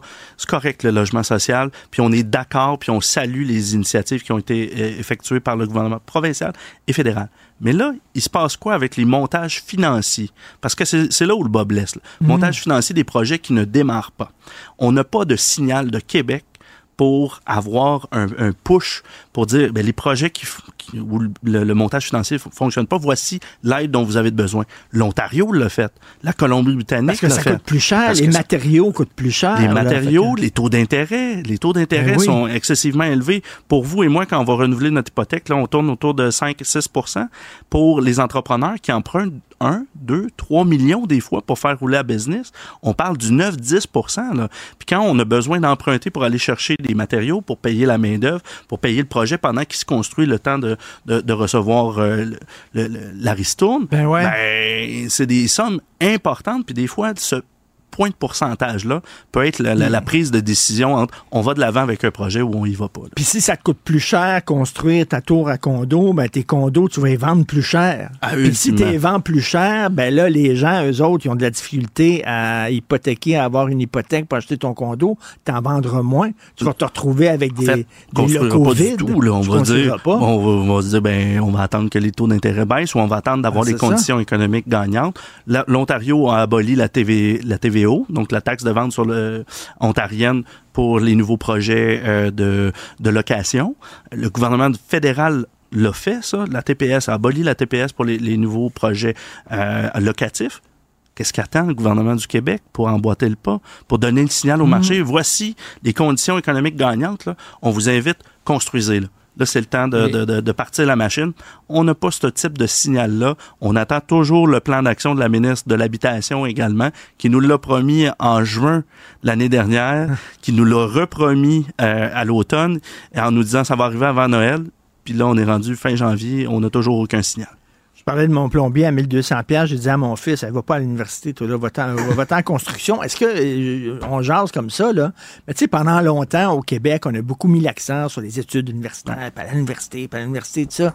Euh, les métiers, c'est important aussi. Puis tu gagnes bien ta vie, les métiers aussi. Est-ce qu'on a, on a un peu euh, raté à coche? On n'a pas assez parlé de- des métiers comme un, un débouché intéressant pour les jeunes? Ben, avec l'en- l'engouement qu'on vit actuellement pour les formations accélérées, on voit que les métiers de la construction sont attrayants. là. Il y a eu pas loin de 47 000 inscriptions, il y a 5 000 places disponibles. Donc, les gens veulent aller dans, dans le secteur de la construction. Manque de profs. Il manque de profs. Là, on se retrouve. oui, il manque de locaux, il manque de profs. euh, Les, les, les écoles sont en ruine. Euh, il y a toutes sortes de problèmes euh, dans, le secteur de la formation professionnelle. Mais on est peut-être mûr au Québec aussi pour revoir notre système d'apprentissage. C'est pas normal qu'on ait 70% et plus de notre main-d'œuvre qui ait pas de formation du tout. Euh, Est-ce que Mais- c'est encore le bon modèle d'aller asseoir des jeunes pendant euh, 12 mois, pendant 18 mois sur des bancs d'école pour leur dire allez apprendre votre métier, puis après ça, sans toucher même à un marteau, sans aller sur le chantier de construction? C'est peut-être pas le modèle à privilégier. Il y a peut-être une façon de revoir notre système d'apprentissage pour qu'on développe des compétences, que ce soit fait tout au long de la vie aussi, cet, cet apprentissage-là, et qu'on puisse euh, s'adapter, puis qu'on puisse arriver Ben en oui. 2024, Ben- et même euh, qu'on puisse s'adapter euh, aux réalités du futur également. Ben, c'est le fun, cette conversation-là. Guillaume Houle, je vous donne rendez-vous. Quand il va déposer son projet de loi, j'aimerais avoir votre réaction. Ça va me faire au projet plaisir, de loi Richard. Au ministre Jean Boulet, ça devrait être quand, ça, cette affaire Ça devrait être cette semaine. C'est ce que le premier ministre a dit euh, la semaine dernière. Rendez-vous la semaine prochaine. OK, merci. Salut, Guillaume Houle, salut. Martino. Sa vulgarisation est d'une grande clarté.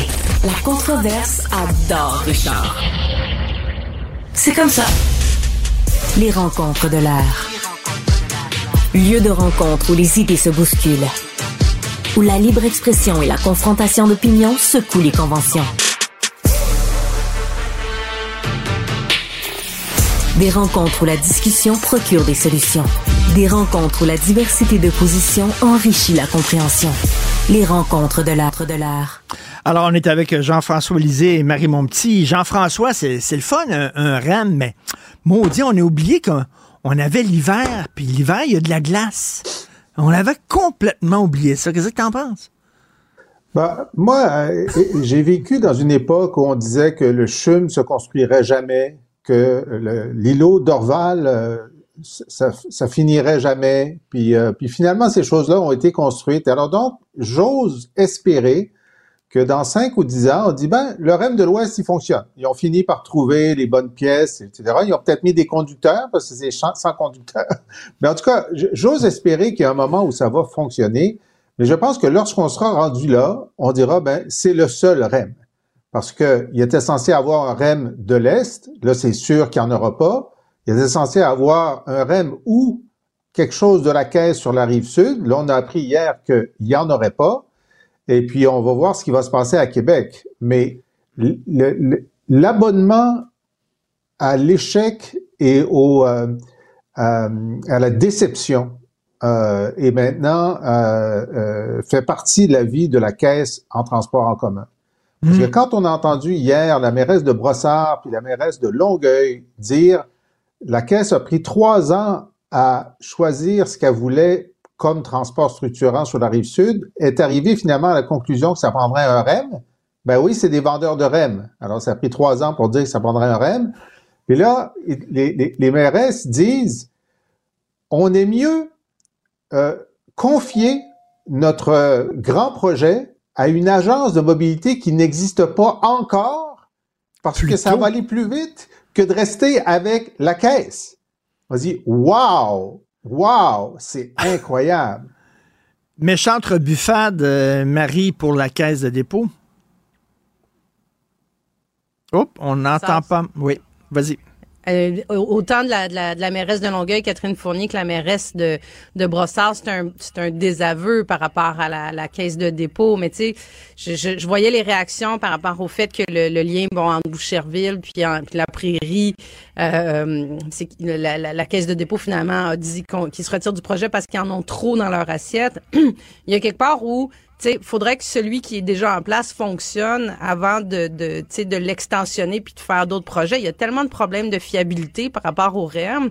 Ça fait six mois qu'il est en place. Bon, il y en avait au début, tu dis, OK, la première semaine, la deuxième semaine, euh, le, le, les essais. Mais encore, il y a quelques jours, euh, c'est des pannes qui sont en répétition. Puis là, il y a plein, il y a plein de, de, de, de, de consommateurs, de clients qui sont exaspérés de la rive sud, qui ont dit, moi, je vais revenir à ma voiture. Parce qu'on est pris en otage, en plus de ça, quand on se retrouve à la station du REM sur la rive sud. Il n'y a pas d'autobus. Euh, c'est pas fiable. Donc, finalement, il faut que j'aille chercher mes enfants à garderie. Il faut que j'arrive pour une réunion. Je sais jamais quand ça part, quand ça revient. Il y a un moment donné, il faut que ton, faut que ton, ton, ton, transport collectif soit fiable et fonctionne. Puis il y a encore beaucoup de problèmes. Là. Ben oui, Jean-François, tu sais, bon, il y a une vieille guerre entre Québec et Montréal. Les gens de Québec rient de notre tram. Est-ce que tu penses qu'un jour, on va rire de leur tramway? Ben, j'espère. J'espère qu'un jour, on pourra rire chacun parce qu'on aura un tramway puis un REM. Ça, ça serait quand même mieux, tu bon. Euh, mais euh, écoute, euh, moi, c'est tellement consternant parce que, donc, bon, moi, j'étais un critique du REM depuis le début. Je considérais que c'était une mauvaise idée de, de, de c'est pas le mode de transport qui me gênait, c'était le fait que nécessairement le REM devait faire un profit pour la caisse les transports en commun, ça fait pas de profit. Comme les routes ne font pas de profit, les autoroutes ne font, les écoles ne font pas de profit. Je pourquoi est-ce que ça prend un profit? Et pour avoir un profit, il fallait que tous les, euh, les circuits de bus sur la rive sud soient rabattus sur le REM, ce qui fait qu'on enlevait un truc qui fonctionnait extrêmement bien, c'était la voie rapide de bus sur le pont Champlain. Si ça avait hmm. été hmm. pas la caisse, on aurait dit, bon, on va avoir un train léger comme le REM, mais en plus, on va garder ce truc d'autobus-là. Évidemment, ça va coûter des sous, mais l'objectif, c'est de multiplier les façons d'utiliser le transport en commun. Alors, on voit comment l'idée même de, Philippe Couillard de dire la caisse va s'en charger crée une distorsion sur ce, qui doit, ce que doit être du transport en commun. Et là, la Caisse dit, euh, puis là, elle a dit ça, là, elle dit, c'est, plus dans nos priorités. Ça fait trois ans qu'on a le mandat du premier ministre de faire ça sur la rive sud, puis là, ben, euh, on a d'autres priorités. Ben, ça fait un mois que tu t'es fait donner, deux mois, tu t'es fait donner euh, le, le, contrat de, de dire ce qu'il faut faire à Québec. Tu lâches ton travail de trois ans pour aller faire ton travail de deux mois. Il y a un problème avec ça. Une dernière chose qui, qui m'inquiète énormément, tu sais, euh, c'est que là, la, ministre des Transports, euh, Geneviève Guilbeault, va créer cette agence nationale sur les transports en disant l'important c'est d'avoir de l'expertise. L'expertise, elle est à la caisse. C'est ça qu'elle a dit, l'expertise est à la caisse. Mais non, Geneviève, allô, euh, ils viennent de démontrer que c'est pas des génies du transport en commun. Et, puis, tu sais, l'autre chose que je trouve incroyable, c'est qu'il existe une agence régionale des transports métropolitains qui couvre la moitié de la population du Québec à Montréal. Là, on va avoir une agence nationale qui va couvrir pas l'autre moitié, qui va dédoubler pour la moitié, puis qui va exister pour... Le... Mon cerveau va exploser. moi, j'ai envie de j'ai envie de, rester optimiste dans ce dossier-là du transport euh, collectif, mais mais il y a, y a, quand même quelque chose de, de d'un peu hallucinant sur euh, notre euh, notre non vitesse, dire notre vitesse, mais non vitesse collective. Tu sais, je, je, regarde juste justement le la ligne bleue dans dans l'est dont on parle. Tu sais, je veux dire tout tout ce qui est développement de transport collectif, on, on répète tous les jours qu'il faut qu'on arrive à à, à contrer l'étalement urbain par plus de, de réseaux de transport structurants, puis que ce soit à Québec ou à Montréal, c'est vrai que finalement euh, on arrive à, tu sais, je, je, je sais pas, tu sais, on fait un pas en avant, on en fait deux en arrière dans à peu près tous les projets là. Et euh, je vais vous parler de la, grogne. J'en parlais un peu plus tôt avec euh, Joseph Facal, la grogne des professeurs, euh, surtout ceux affiliés à la FAE. Ils ont pas l'air d'être très contents. Puis même ceux qui ont entériné, qui ont signé l'offre du gouvernement, ils l'ont signé un peu à reculons. Qu'est-ce que tu en penses, Jean-François? Bon, alors c'est sûr que la FAE s'est donné des statuts qui maintenant s'appliquent. Puis il y a des gens qui sont pas d'accord avec les statuts. Qu'est-ce que les statuts disent? Ils disent pas que on va compter tous les votes de nos neuf syndicats et le total des oui puis le total des non va décider. C'est pas ça qu'ils ont mis dans leur statut.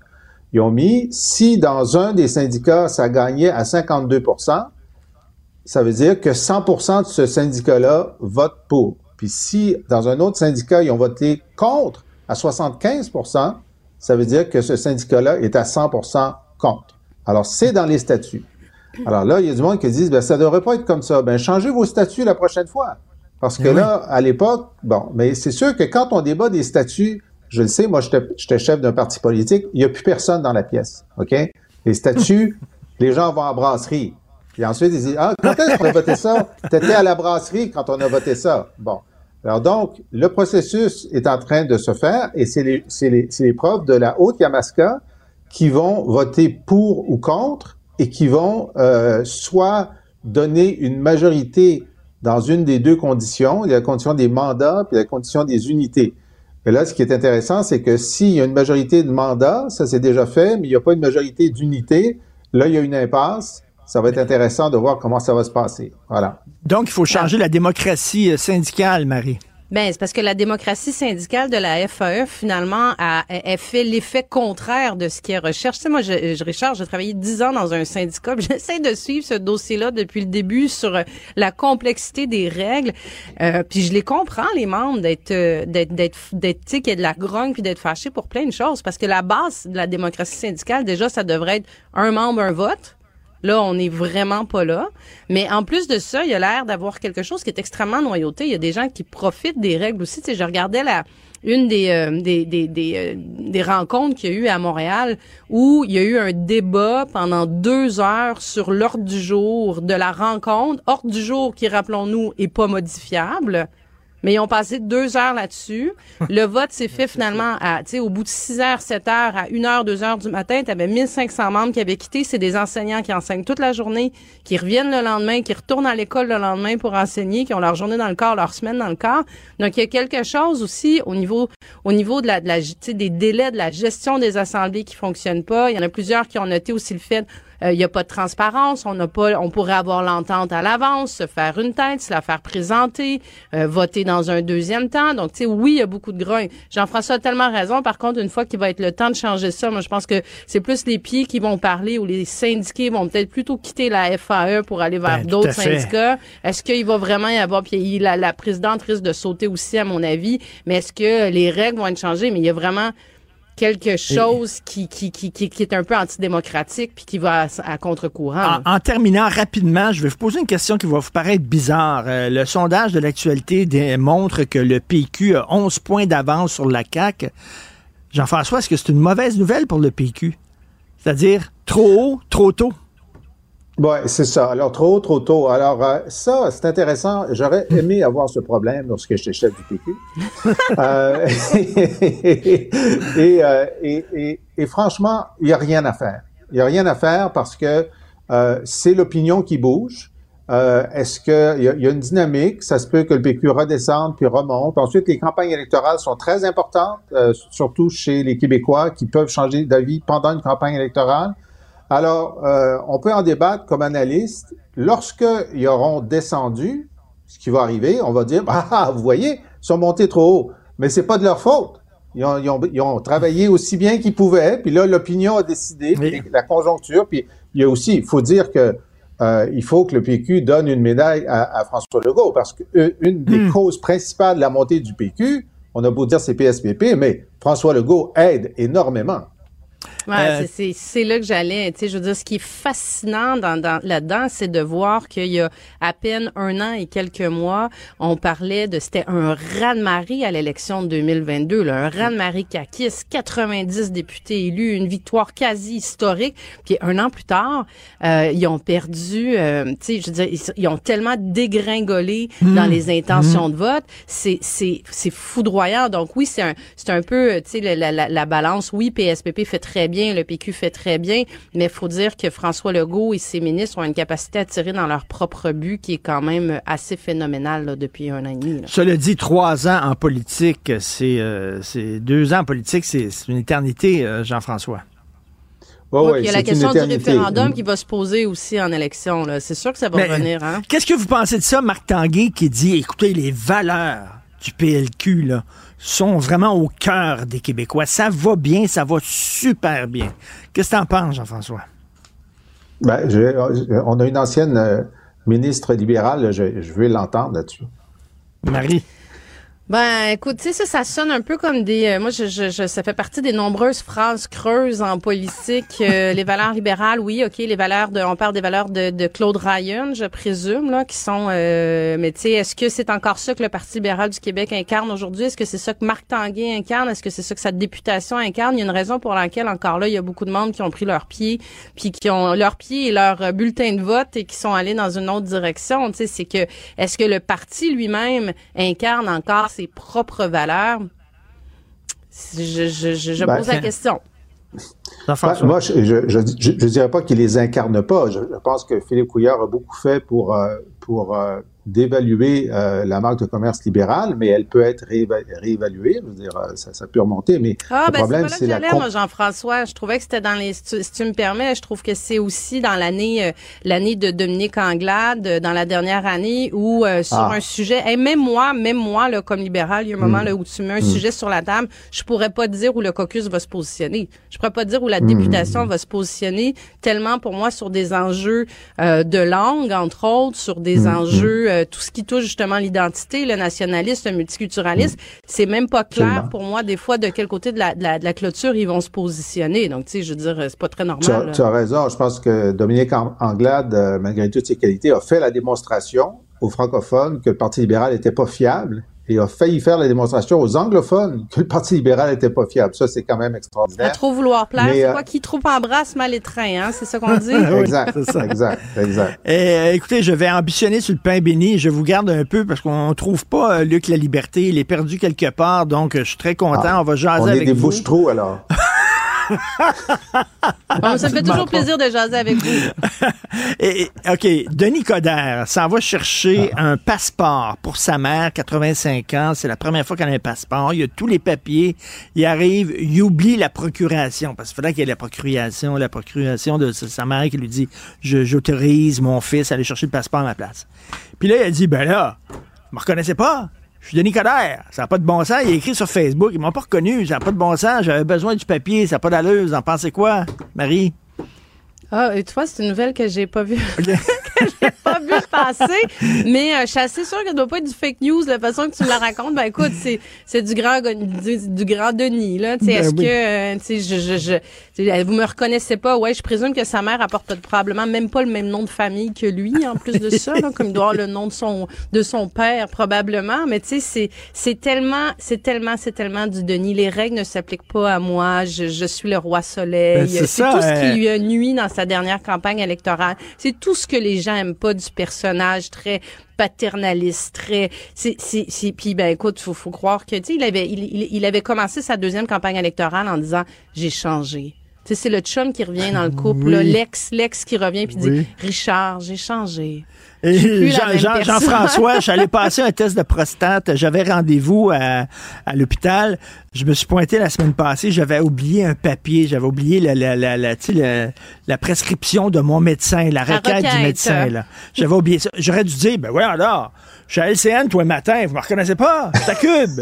Jean Martineau, ouais, alors. Pourquoi j'ai besoin là, il aurait dit, c'est quoi ce cube? Absolument, aimerait se passer devant tout le monde, voyons donc. Merci sûr. beaucoup à vous deux, merci. On se reparle Salut. demain. Salut. Salut. Alors, euh, merci euh, à la Florence Lamoureux à la recherche. Merci pour ton excellent travail. Jean-François Roy à la mise en onde, à la réalisation. On se parle demain, 9 h. Passez une excellente journée. Cube.